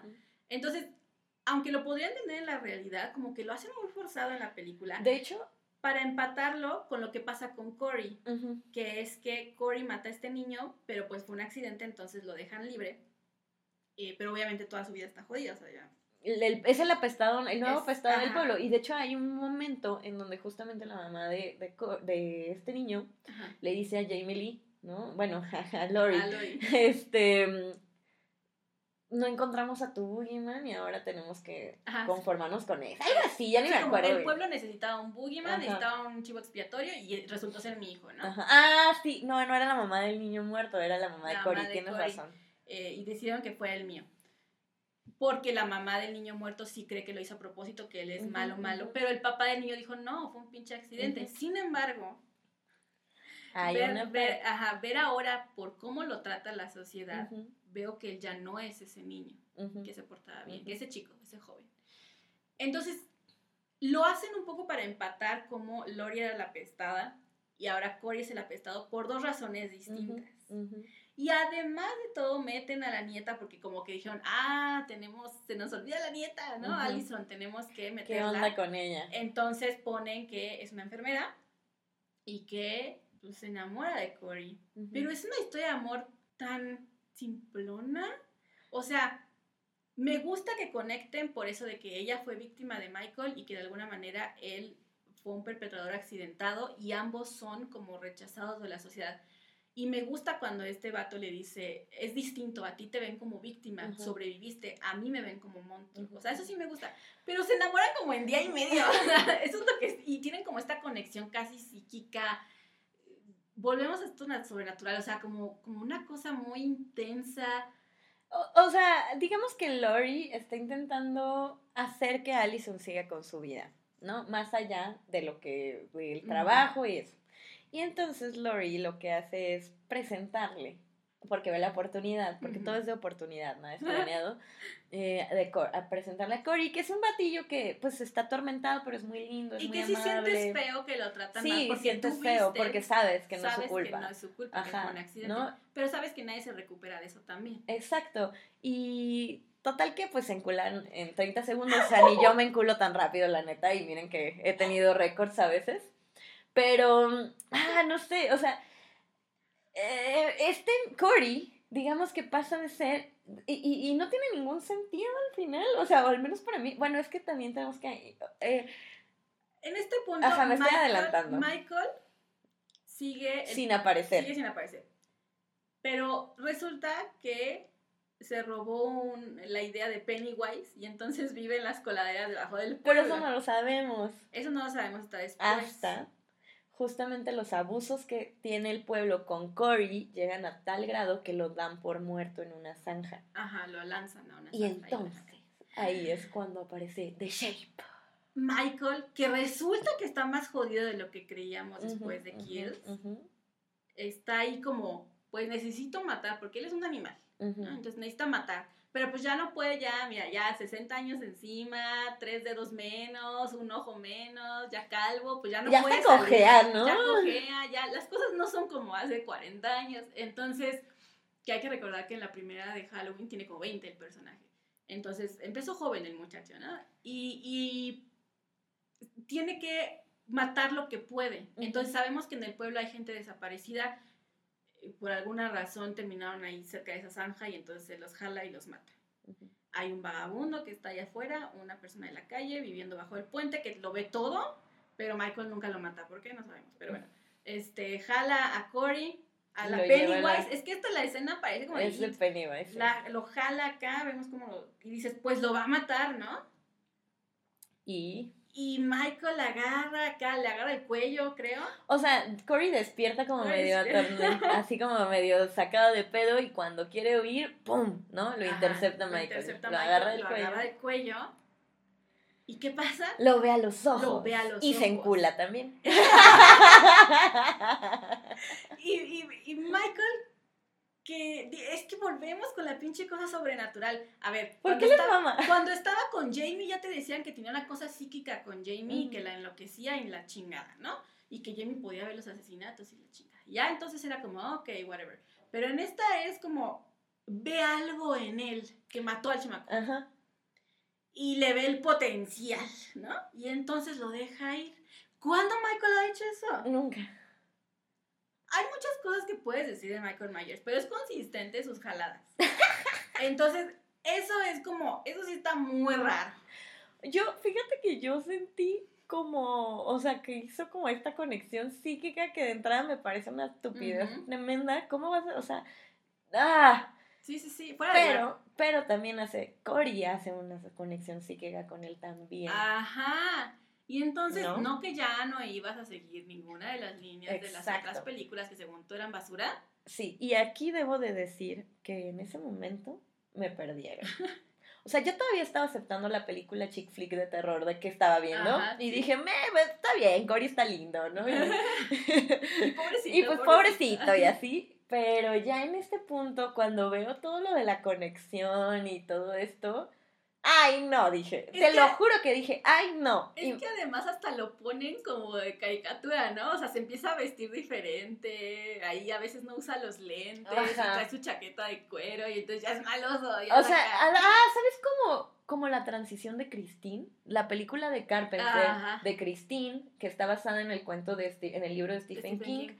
Haz de cuenta que esa fue la transición. De hecho, no es casualidad. de David Gordon Green se basó en Christine. Cuando ve, va- vemos por primera vez a Cory, está vestido como el. Como de el- Christine. ajá. Ujú. Pero pues. Pero ajá. pues bien, ¿no? O sea, pero Christine, o sea, estamos de acuerdo en que hay un mundo de diferencia en Sí, la, claro. en la lógica de las historias. O sea, Christine es, Es un, un carro, Ajá. sí. digo, ¿no? Pero bueno, Entonces, continuamos. aquí según estamos con un asesino real que nunca ha dejado de matar.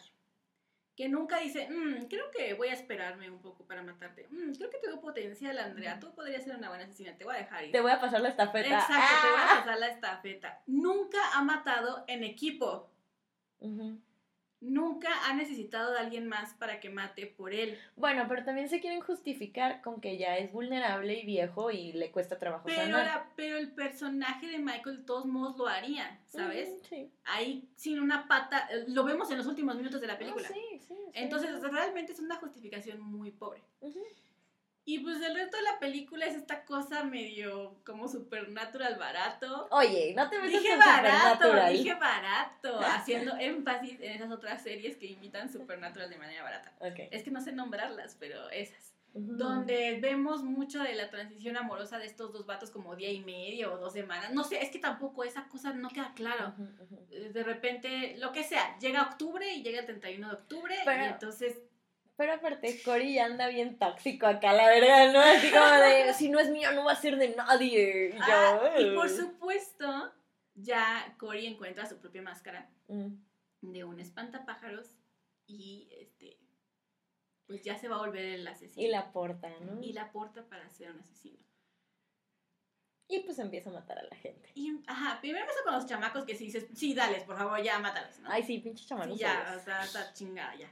Hasta el- eh, a él para que veas, esa fue, ese fue un asesinato que sí no me encantó porque no, no sentí que el bully mayor Ujú. fuera muy buen actor. Entonces se me hizo un poco pobre su muerte. O sea, está padre lo de que le meta la cosa esta para incendiarle la lengua, pero en sí el cómo grita y todo no me causa mayor emoción. Em, ya por fin mata y ahí entonces cruza una línea, porque tú estás viendo y dices, estos pinches chamacos que se la pasan molestándolo, pues sí, ya mátalos, ¿no? Y cuando los mata, eh, termina por ser un poco satisfactorio, ¿no?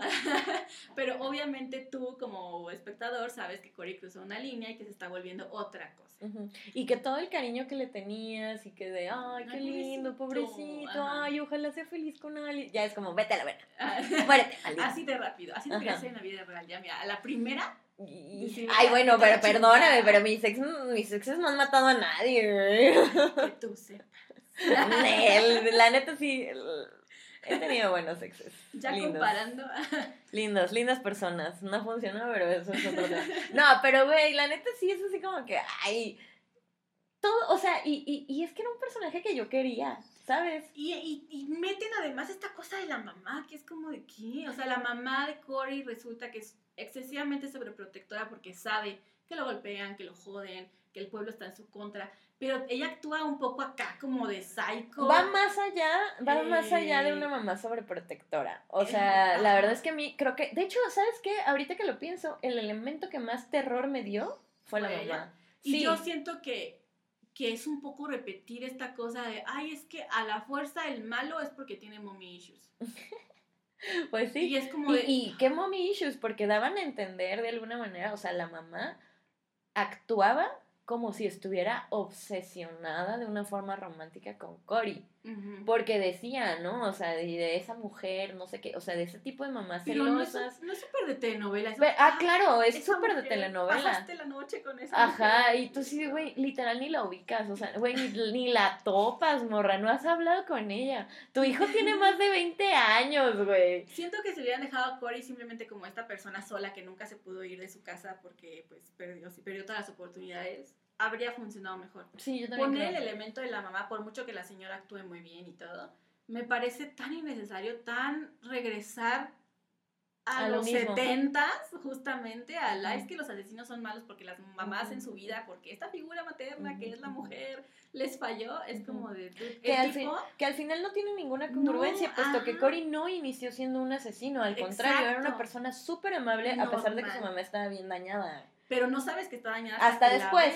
Pero eso no tiene sentido, volvemos a lo para cuando lo ves no tiene sentido. Si hubieran puesto nada más que era un chavo que al final se tuvo que quedar porque nunca pudo ir a ningún pinche lado por lo que pasó, yo me tragaba incluso esa soledad, ¿sabes? Pero no, tenemos que poner que la mamá estaba loca y pirada porque así se hacen los asesinos. todo tu concepto es que la sociedad está creándolo como asesino.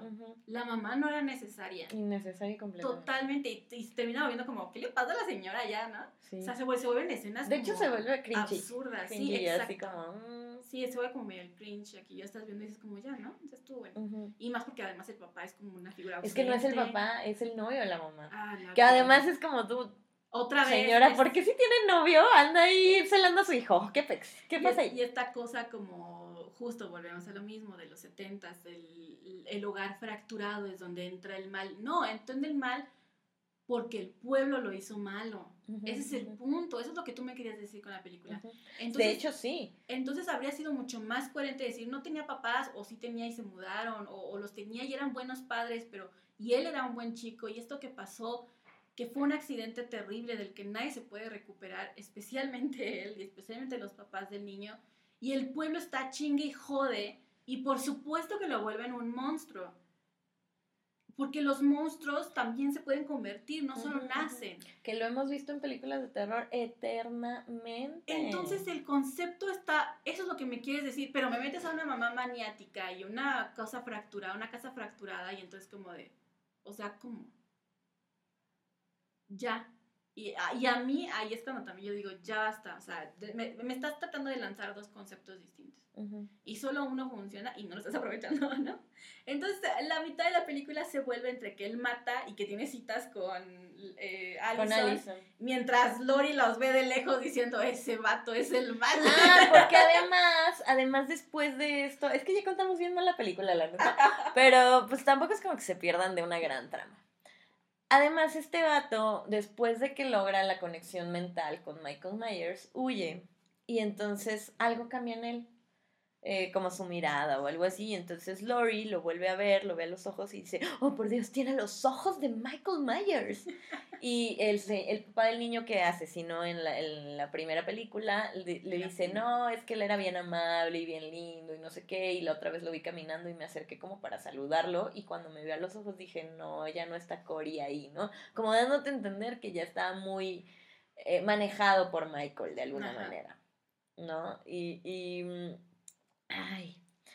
Pues es que, ¿qué les digo? O sea, al final a mí toda esa, toda esa secuencia se me hizo así, me, me, no voy a mentir, me dormité. ¿En serio? sí. Llegó un punto donde dormité y, y miren, yo sé que soy mala referencia porque la neta me cuesta mucho trabajo, o sea, ya estoy vieja y estoy cansada y cada vez me cuesta más trabajo mantenerme despierta durante toda la película. La veo generalmente en dos o tres partes porque pues me jeteo y, y ya, ¿no? Y, pero en esta legítimamente me dormí porque no me importó. o sea, no dormí mucho, sí fue como, como unos 5 o 10 minutitos. Pero sí llegó el punto, o sea, sí me dormí porque no me importó. Y solo me ha pasado con otra película que ni siquiera era de terror, que era la de, mm, ay, no sé, Jungle Cruise, creo que se llama. Ajá. Que la fui a ver en el cine y dije, güey, esto está demasiado malo, me voy a jetear. Y literal me hice bolita en el asiento y me jeteé. Entonces, así se me hizo a mí. O sea, que me quitó tanto el interés que quise dormirme. Yo digo a mí completa, pero sí, o sea, yo, ¿sabes qué me pasó? Que yo estaba como, eso tiene que ir a algún lado. O sea, Ah. quiero, creo, quiero, quiero creer que esto sí va a un lado. Perdón, Claudia, y solo para aclarar, me jeteé y no me perdí de nada. o sea, Ajá, eso fue lo peor. Es que toda la mitad es esto que les digo, y eso es, eso es real. Son montajes de ellos en sus citas peleando porque el otro se ve muy tristón y enojado y no le puede expresar a Alison qué pasa y Alison, pero cuéntame, ¿no? Y de lejitos está Jamie Lee Curtis viendo los feos y de lejitos este Michael viendo a Jamie Lee Curtis feo, ¿no? Entonces haciendo como una cadena de espionaje ahí un poco rara. Y realmente todo eh, cierra el 31, porque tiene que cerrar el 31 Mínimo. Que es cuando em, es que además es eso, se deshacen de Cory tan rápido y es como me hiciste toda, o sea, Tuviste la mitad de la película encariñándome con Cory. tres cuartas Luego, partes. luego me dijiste que Cory era malo y que hasta le iba a ayudar a Michael Myers a asesinar para que se fortaleciera. Y luego ya dices, bueno, ya te lo acepté, lo quitas en 30 segundos. Y es porque él se mata. Ajá. O sea, él es como, ah, si yo no puedo tener a la, a la otra chica, no, nadie la puede tener. Y entonces se mete una bajazo en el- la yugular, que no lo mata, whatever. Tiene que llegar Michael a matarlo. Y aquí es donde entra lo que estuvimos esperando 40 años, que fue el enfrentamiento directo De, eh, de Michael de Michael contra, contra Laurie Strode. Laurie Strode Ujú. que vuelve a suceder en la casa, que está, o sea, Jamie Lee Curtis es un gran papel, todo este momento donde parece que ella es la que se quiere suicidar y todo eso está bien, Bueno, Pero- Jamie es una gran actriz. sí, por supuesto, pero el personaje está como flotando en la nada. Eh, sabemos que a lo largo de la película ha estado escribiendo un libro para superar el trauma, bueno, como para darles eh, ahora Sentido, sí el closure, ¿no? Y el closure, a, ajá. a- a- a lo que le pasó. Y ya empieza toda esta pelea. Creo que eso es lo que habría tal vez no que spoilear tanto, porque justo es lo que más vale la pena, que son los últimos minutos, que es toda esta pelea entre Jamie Lee Curtis, entre Laurie Strode y Michael. Y el final mismo de Michael. Ujú. Y tú me dijiste algo muy interesante sobre eso rato. ¿Qué? Que Yo no- digo cosas muy interesantes y que no se te parecía muy digno, Solemne. solemne. No, fíjate que no me pareció muy solemne que digamos, más bien se me hizo una escena muy vulgar y de muy mal gusto. O sea, la neta sí, Ajá. porque, bueno, pues no sé, igual y también hay como muchas, hay muchas telarañas éticas o morales que pueda tener al respecto, Ajá. pero se me hizo, ¿sabes cómo? Del nivel de... ¿Te acuerdas cuando eh, mataron a Bin Laden? Ajá. y que se fueron como a no sé qué parte de Estados Unidos a, a celebrar y hacer como una fiesta como si fuera el grito de la independencia Ajá. o que ganó el mundial el equipo o algo así, Ajá. pues así de, de, de vulgar se me hizo. Ya. O sea, se me hizo súper feo, se me hizo así como... mm. Y yo entiendo que es Michael Myers y es como, oh, es que traumatizó todo un pueblo y tienen que ver que ya se acabó el mal, ¿no? Pero no me gustó. O sea, no me pareció que se viera así, no me pareció que se viera... Se me, se me hizo más bien como... Esto es un, un cuerpo que vamos a exhibir del... porque no nos importa nada, ¿no? Y, y pues está bien, o sea, yo entiendo que, la, que muchas veces en, en, en el cine, pues en estas realidades, ¿no? Alternativas que hay, bueno, ficticias que hay, eh, pues lo puedo entender, pero a mí se me hizo que no tenía nada bonito la escena. O sea, Ok. se me hizo así como, mm, ok. Ok.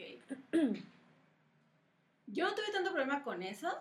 Volvemos a los conceptos. Es que conceptualmente todo está bien, pero para mí termina pesando demasiado justo el que sea Halloween, que sea Michael, que sea todo. Me gusta también como esta idea de que todo el pueblo tiene que ver que esto ya acabó, ¿no? Ujú. No solo para que dejen de culpar a Lori o algo así, sino para que, que, se- que puedan empezar a sanar. Entonces yo no tuve tantas reservas con eso, pero sí con, con, con todo como una unidad, o sea, cuando ya lo veo todo junto es como de, pues, Ujú. y el mal sobrevive porque siempre va a existir alguien malvado y todo, y dices, ok, pues es cierto. Y sale la película y Jason Bloom dice, ah, le preguntan, ¿van a hacer más películas? Y él dijo, bueno, es que el productor, el que tiene los derechos de Michael, tiene una Mm, cláusula en su contrato donde Michael no puede morir. Que eso también lo mencionan los horroramas, Y entonces es como de, si no tiene una pinche cláusula antes que acabo de ver. Y si me estás poniendo la película donde le pasaba como este mal al otro, ¿por qué no dejaste eso como algo abierto? No tenía que ser con Lori. O sea, Lori Pero- pudo acabar aquí. Y de hecho matan a quien con quien tenían la supuesta conexión A, que a eso voy, a eso voy, ¿no? en vez de dejarlo como un giro, que si lo hacían mal también se hubiera visto un poco raro, eh, un poco chafa, que, que, que al final te dieras cuenta que el que se está volviendo malo es Cory. O sea, que le hubieras dado tiempo a Cory de volverse malo. Y que a pesar de que lo que pasa, lo que sea que pase con. Michael y Lori y la chingada, eh, Cory queda como marcado por esa maldad. Creo que eso habría sido un poco más aceptable en el... Esto de Halloween puede seguir, a lo mejor ni siquiera exactamente con Cory, sino que veas que es un ejemplo de que la maldad se hace también, ¿no? Se puede forjar. Si la presión es suficiente, también se hace la maldad. Pero pues acaban con eso bastante Ujú. rápido. O sea, realmente parece que todo lo de Cory, que pudo haber sido muy interesante y que conceptualmente está chido. Y que no entiendo por qué nos ta- se tardaron 40 minutos en desarrollarlo al es, es a final. lo que voy, o sea, lo ponen como. le dan tanta importancia Ujú. y luego le quitan esa importancia. Lo y- desechan, y literal lo es des- desechable. lo Ujú. desechan. Y la forma en la que me vas a contar tu concepto es Lori sentada escribiendo, o el mal siempre sobrevive. Ujú. Dice, el mal solo cambia de forma y esa es la frase final del libro de Lori. Exacto. Ajá, y ya mataron a la forma, o sea, mataron a Michael Myers, mataron a Cory, ¿y ahora qué? ¿A dónde se va a ir? Y van a retomar líneas del tiempo que ya habían dicho que no las iban a retomar. Y, o sea, es que eso es lo que no me gustó, ¿sabes? Sí, Porque, sí, sí. por ejemplo, digo, no, no, no, el ver esta película a mí me hace sentir que literalmente no tenían nada más que decir. Ujú. Y no, puedo- no, no puedo aceptar eso. No puedo Claro. aceptar que hagan una película sin tener nada interesante que decir. O que lo único interesante que dijeron fueron los primeros 20 minutos. No puedo aceptar una película Es así. que además es solo la promesa de algo. Ajá. Y, y te lo decía cuando me preguntaste sobre la peli. Te dije, mira, si yo hubiera visto esta película sin antecedentes, o sea, sin que fuera de Halloween, sin que fuera de Laurie Strode, sin que fuera de Michael Myers, y me dijeras, esta es una película antes, que nunca se había hecho antes, eh, es nueva, de una chava que sobrevivió a un asesino, que el asesino escapó, que ella quedó traumatizada y que ahora cree verlo en alguien más, que resulta que es el novio de su hija, en este caso nieta, lo que sea, yo habría dicho, qué chingón concepto. Hablar del trauma, de cómo se hereda la maldad, de todos estos desmadres. Pero en vez de eso, tomas estos conceptos chingones y los tratas de meter con calzador en un legado que es muy específico y eso le estorba. Y creo que volvemos a lo mismo de siempre. Halloween era una trama muy simple. Y hablo de la del 78. Ujú, ujú. Era muy simple. Entonces, para mí ese es el gran problema, que, que, que yo traté de verla con mente abierta y diciendo, ok, veo todo lo que me quieres decir, es prometedor y no termina de cuajar nunca, entonces me quedo con la angustia y con el coraje de... Creo que, me, creo que a veces me molesta más eso, ¿sabes? Ver una mala película y reconocer ciertas virtudes de esa mala película Ujú. es una cosa. Pero cuando una película es muy prometedora, tiene cosas que sabes que pudieran hacer esto, elevarlo a otra cosa, y eso no sucede, me encabrona más. Es como de, "Ah", ¿no? Esto se quedó así, ni siquiera medias. En un coitus interruptus, ¿no? O sea, se queda así como Uy, muy triste. ay, qué triste. Eso está súper, o sea, esta palabra, de- nada más me imaginé así, coitus interruptus, y yo, ay, no, eso yo no lo voy a aceptar, morra, o sea, Pero eso es lo que te están dando, o sea, es la, son la- así, así qué, feo, qué feo. Porque uno tiene que bajarse las ganas como pueda, ¿no? Entonces luego por eso aceptamos mugrero. Por eso, aceptaré- por eso vamos a aceptar que en unos cinco años Michael sí vaya al espacio. No creo que se atrevan a tanto. no, no creo. Pero, o sea, por ejemplo, si, te, si les, voy a, les voy a decir, a mí me mama Jason X. Se me hace un peliculón divertidísimo, o sea, em, me río mucho, ¿no? Si es para eso, por supuesto que me encanta. Si es para que asuste o para que sea como una evolución en un slasher o como eh, la nueva tendencia en slasher, no. No lo voy a aceptar. Pero me, me gusta mucho Jason X. O sea, se me hace una película muy original y muy divertida. Obvio que no pretende ni en pedo dar miedo, No. no, pretende, solo pretende justamente mostrar muertes chidas y mamadas. O sea, es lo único que pretende. Ajá, ¿no? Y, y para mí, que algo no sea pretencioso y que sea lo que es y se acepte como es, es chidísimo. Y yo siento que no es el caso de Halloween Ends. O sea, sí, ya lo había dicho antes, pero, o sea, en mi, en mi reseña de TikTok, siempre nos va a mamar ver a Jamie Lee Curtis aparecer en cualquier cosa que tenga que ver con Halloween y en su defecto en cualquier cosa que tenga que ver con películas de terror. porque además pues no es la única película. Exacto, no es la única película que hizo, ¿no? Aunque a ella ya no le, o sea, no le gustan y está bien y aceptemos que ahorita igual y nunca volvería a aparecer en una película de terror. Ya firmó su contrato. Ajá, no, este, pero eh, la, todo este personaje de Lori a pesar de la gran secuencia que tiene y lo que tú quieras, em, no me pareció suficiente. No me pareció suficiente en la película y no me pareció que sí tuviera algo que aportar. Sí, no dice mucho. No, y, y o sea, si lo piensas, ¿quién le, o sea, ella le presenta a Cory a la nieta, pero pues pudo haber sido cualquiera. Y eso es lo que me molesta. O sea, me molesta, no, no, no de una forma así como de, me quita el sueño, pero digo, ah, o sea, hicieron una película nomás para tener taquilla, ¿sabes? No me parece que esta película sea con ganas de honrar algo, ni de un legado, ni de cerrar ciclo. O sea, no me parece que tenga esas intenciones, me parece que es su única intención y que aparte se me hace cínico. O sea, yo soy muy cínica. a veces soy muy cínica y lo puedo entender y todo. Pero pero el hecho de que, o sea, literal para mí, me estaban diciendo cuando yo estaba la viendo la película, esto es por dinero. Y ni siquiera tengo interés en mostrarte lo contrario. Es dinero y no me importa sacarte una porquería nomás para que me lo des. Y eso no me gusta, ¿sabes? O sea, no sé si yo pueda como espectadora aceptar algo así. Que además pone las cosas difíciles por si quieren hacer otra que eventualmente lo van a hacer, ya no con Lori, ya no con ellos, pero que nuevamente es algo que ya vimos en otras líneas del tiempo de Halloween. Sí, y en el cine no existe final que sea para siempre, o sea, van a encontrar la manera. De hecho, también siento como que, como justamente, ¿no? O sea, el mal solo cambia de forma y les ha puesto lo que quieran a que en algún momento va a haber otro Michael Myers en otra forma, ¿no? Y, y siento que, que, lo dejan como, como, ay, pues, por ahí por si alguien quiere, ¿no? Y, y, todo bien con eso, o sea, tampoco tengo un problema con los remakes, las recuelas, las, lo que sea que vaya a ver cuando llegue el momento.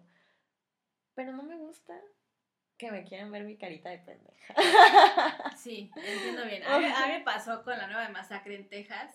Ay, me gustó. Y es mi miedo, o sea, porque no la he visto obviamente, pero es mi miedo con Scream 6 la que quieran hacer nueva Scream, que ya no va a estar Nip Campbell y la chingada, porque no le quisieron pagar a Nip Campbell lo que le deben. Que yo ahí digo, no este, entiendo. Me da miedo que sea justo esto, ¿sabes? La primera funciona porque apela a la recuela, lo que quieras, la nostalgia. Pero de verdad tienes algo más que decir. Vaya, han salido cosas chidas que, que son nuevas, que pueden tener su propia franquicia. Que eso justamente era lo que estaba platicando también, que yo les decía, todo bien, ¿no? Me gustó mucho Halloween 2018, me gustó Scream, este, ¿qué fue? ¿2021? Fue el año pasado. Ajá, o sea, me gustó, no me fascinó, pero me gustó este bastante. Fue este año, ¿verdad? Principios de este año, ¿no? Sí, creo que sí. Eh, o sea, me gustó, no, no es mi fab ni nada, pero me gustó, me parece bastante bueno. O sea, pero ya estoy muy harta de ver lo mismo, ya no quiero ver remakes. Y no porque yo piense que los remakes son malos solo por ser remakes, porque no creo para nada eso. De hecho, de las mayores defensoras de los remakes. Eh, pero ya no quiero ver lo mismo. Ya, ya, ya estoy harta. Y bueno, ¿cómo vamos a hacer para que nos dejen de enseñar lo mismo? dejar de ver lo mismo. Punto final. O sea, no hay más. De verdad, yo sé que como fanáticos del terror, luego es muy difícil em, darle oportunidad a proyectos nuevos porque nos decepcionan. Lo entiendo, neta lo entiendo porque lo vivimos, tú y yo lo sabemos, o sea, no estamos engañando a nadie, ¿no? Sabemos cómo es la realidad de ser fan de películas de terror, pero tiene que caber en alguien la cordura, ¿no? Y, y tiene que caber en alguien el, ya no voy a hacer esto, ¿sabes? O sea, tengo que darle la oportunidad a nuevos proyectos, aun cuando me decepcionen, y tengo que ser una espectadora más exigente porque si no me van a seguir mostrando esto. Claro, porque se aprovechan de tu gusto como fanático de tal monstruo. Ya van a, ya confirmaron que van a hacer un remake de Viernes 13, entonces todos vamos arrastrados ahí al, al estreno, ¿no? Pero si no es buena esa película y te dicen, ah, pero es que vamos a hacer una trilogía y va a estar conectada y van a hacer otras dos más, te vas a ir a sentar a saber esas dos más. ¿Realmente te vas a ir a sentar a ver esas más? Tal vez no lo vale, ¿no? Tal vez es como, bueno, no me gustó o sí me gustó y esto no me gustó y no tengo que terminar y ya. El legado de Michael y el legado de todos ellos ahí sigue existiendo. Esas películas ya están. Esto no, eh, si aporta o no aporta, no hace la diferencia. Que al final yo siento que Halloween, es, para mi gusto, mm, no hace una diferencia.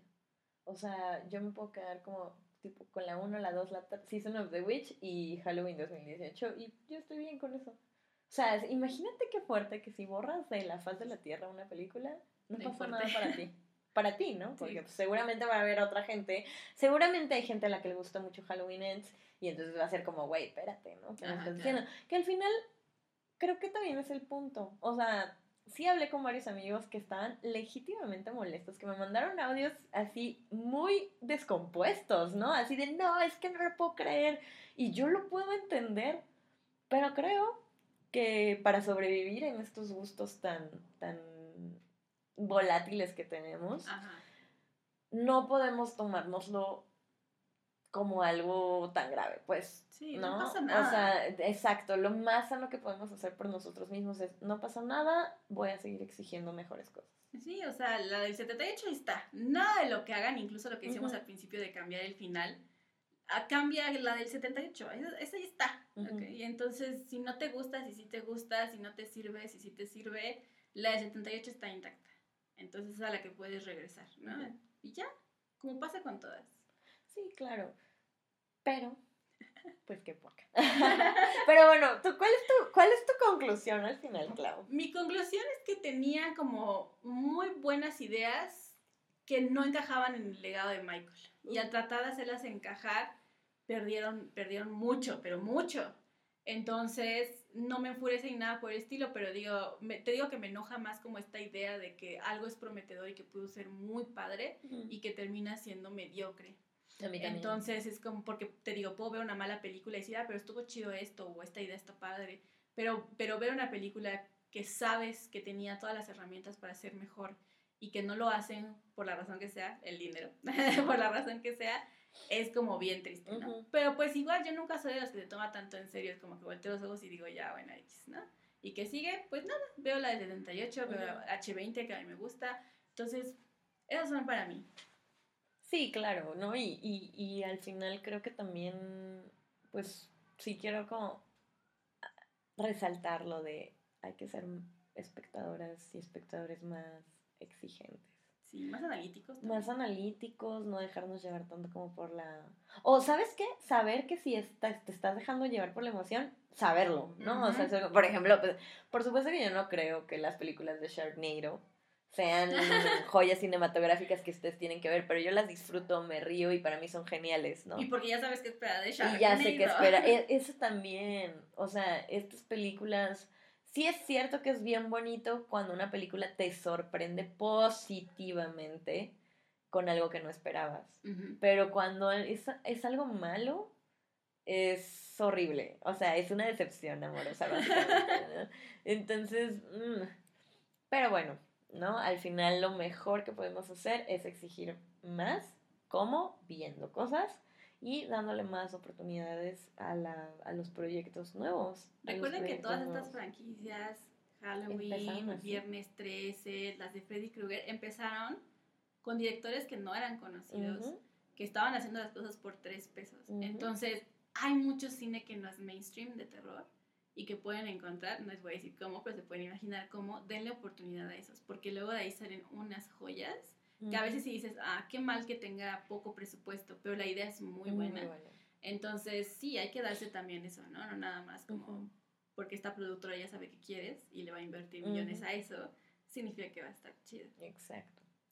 Pero bueno, cuéntenos ustedes qué les pareció. Exacto. Eh, va a haber un post en, en Instagram en donde nos puedan contar todo lo que sintieron, si les pareció, si no les pareció, si les encantó, si la odiaron de Halloween Ends. Por si todavía no nos siguen en Instagram, estamos como arroba haunted talks. Eh, y pues yo soy Andrea Canizales de Miedo Mismo. Y yo soy Claudia Cabello, me encuentran en Instagram como Claudia-Cartaig, TH. Ahí también nos podemos encontrar. Y quiero aprovechar antes de despedirnos para recordarles que esta y la siguiente son las últimas semanas para inscribirse al taller de Claudia, la figura femenina en el cine de terror, en donde yo les sugiero que se apuren porque hay descuento y después de la tercera semana de octubre ya no va a haber. No, ya. Entonces, hurry up. Y pues la verdad es que ahí nos estaremos viendo en el curso porque yo también lo voy a tomar, Clau, para que estemos, para, para poder aprender más, pues. Entonces, en fin, ahí les dejamos el dato. Muchas gracias. Nos pueden hacer preguntas si lo necesitan sobre informes y esas cosas. Y nada, este... Nos seguiremos escuchando para el próximo Haunted Talks. Muchas gracias por escucharnos.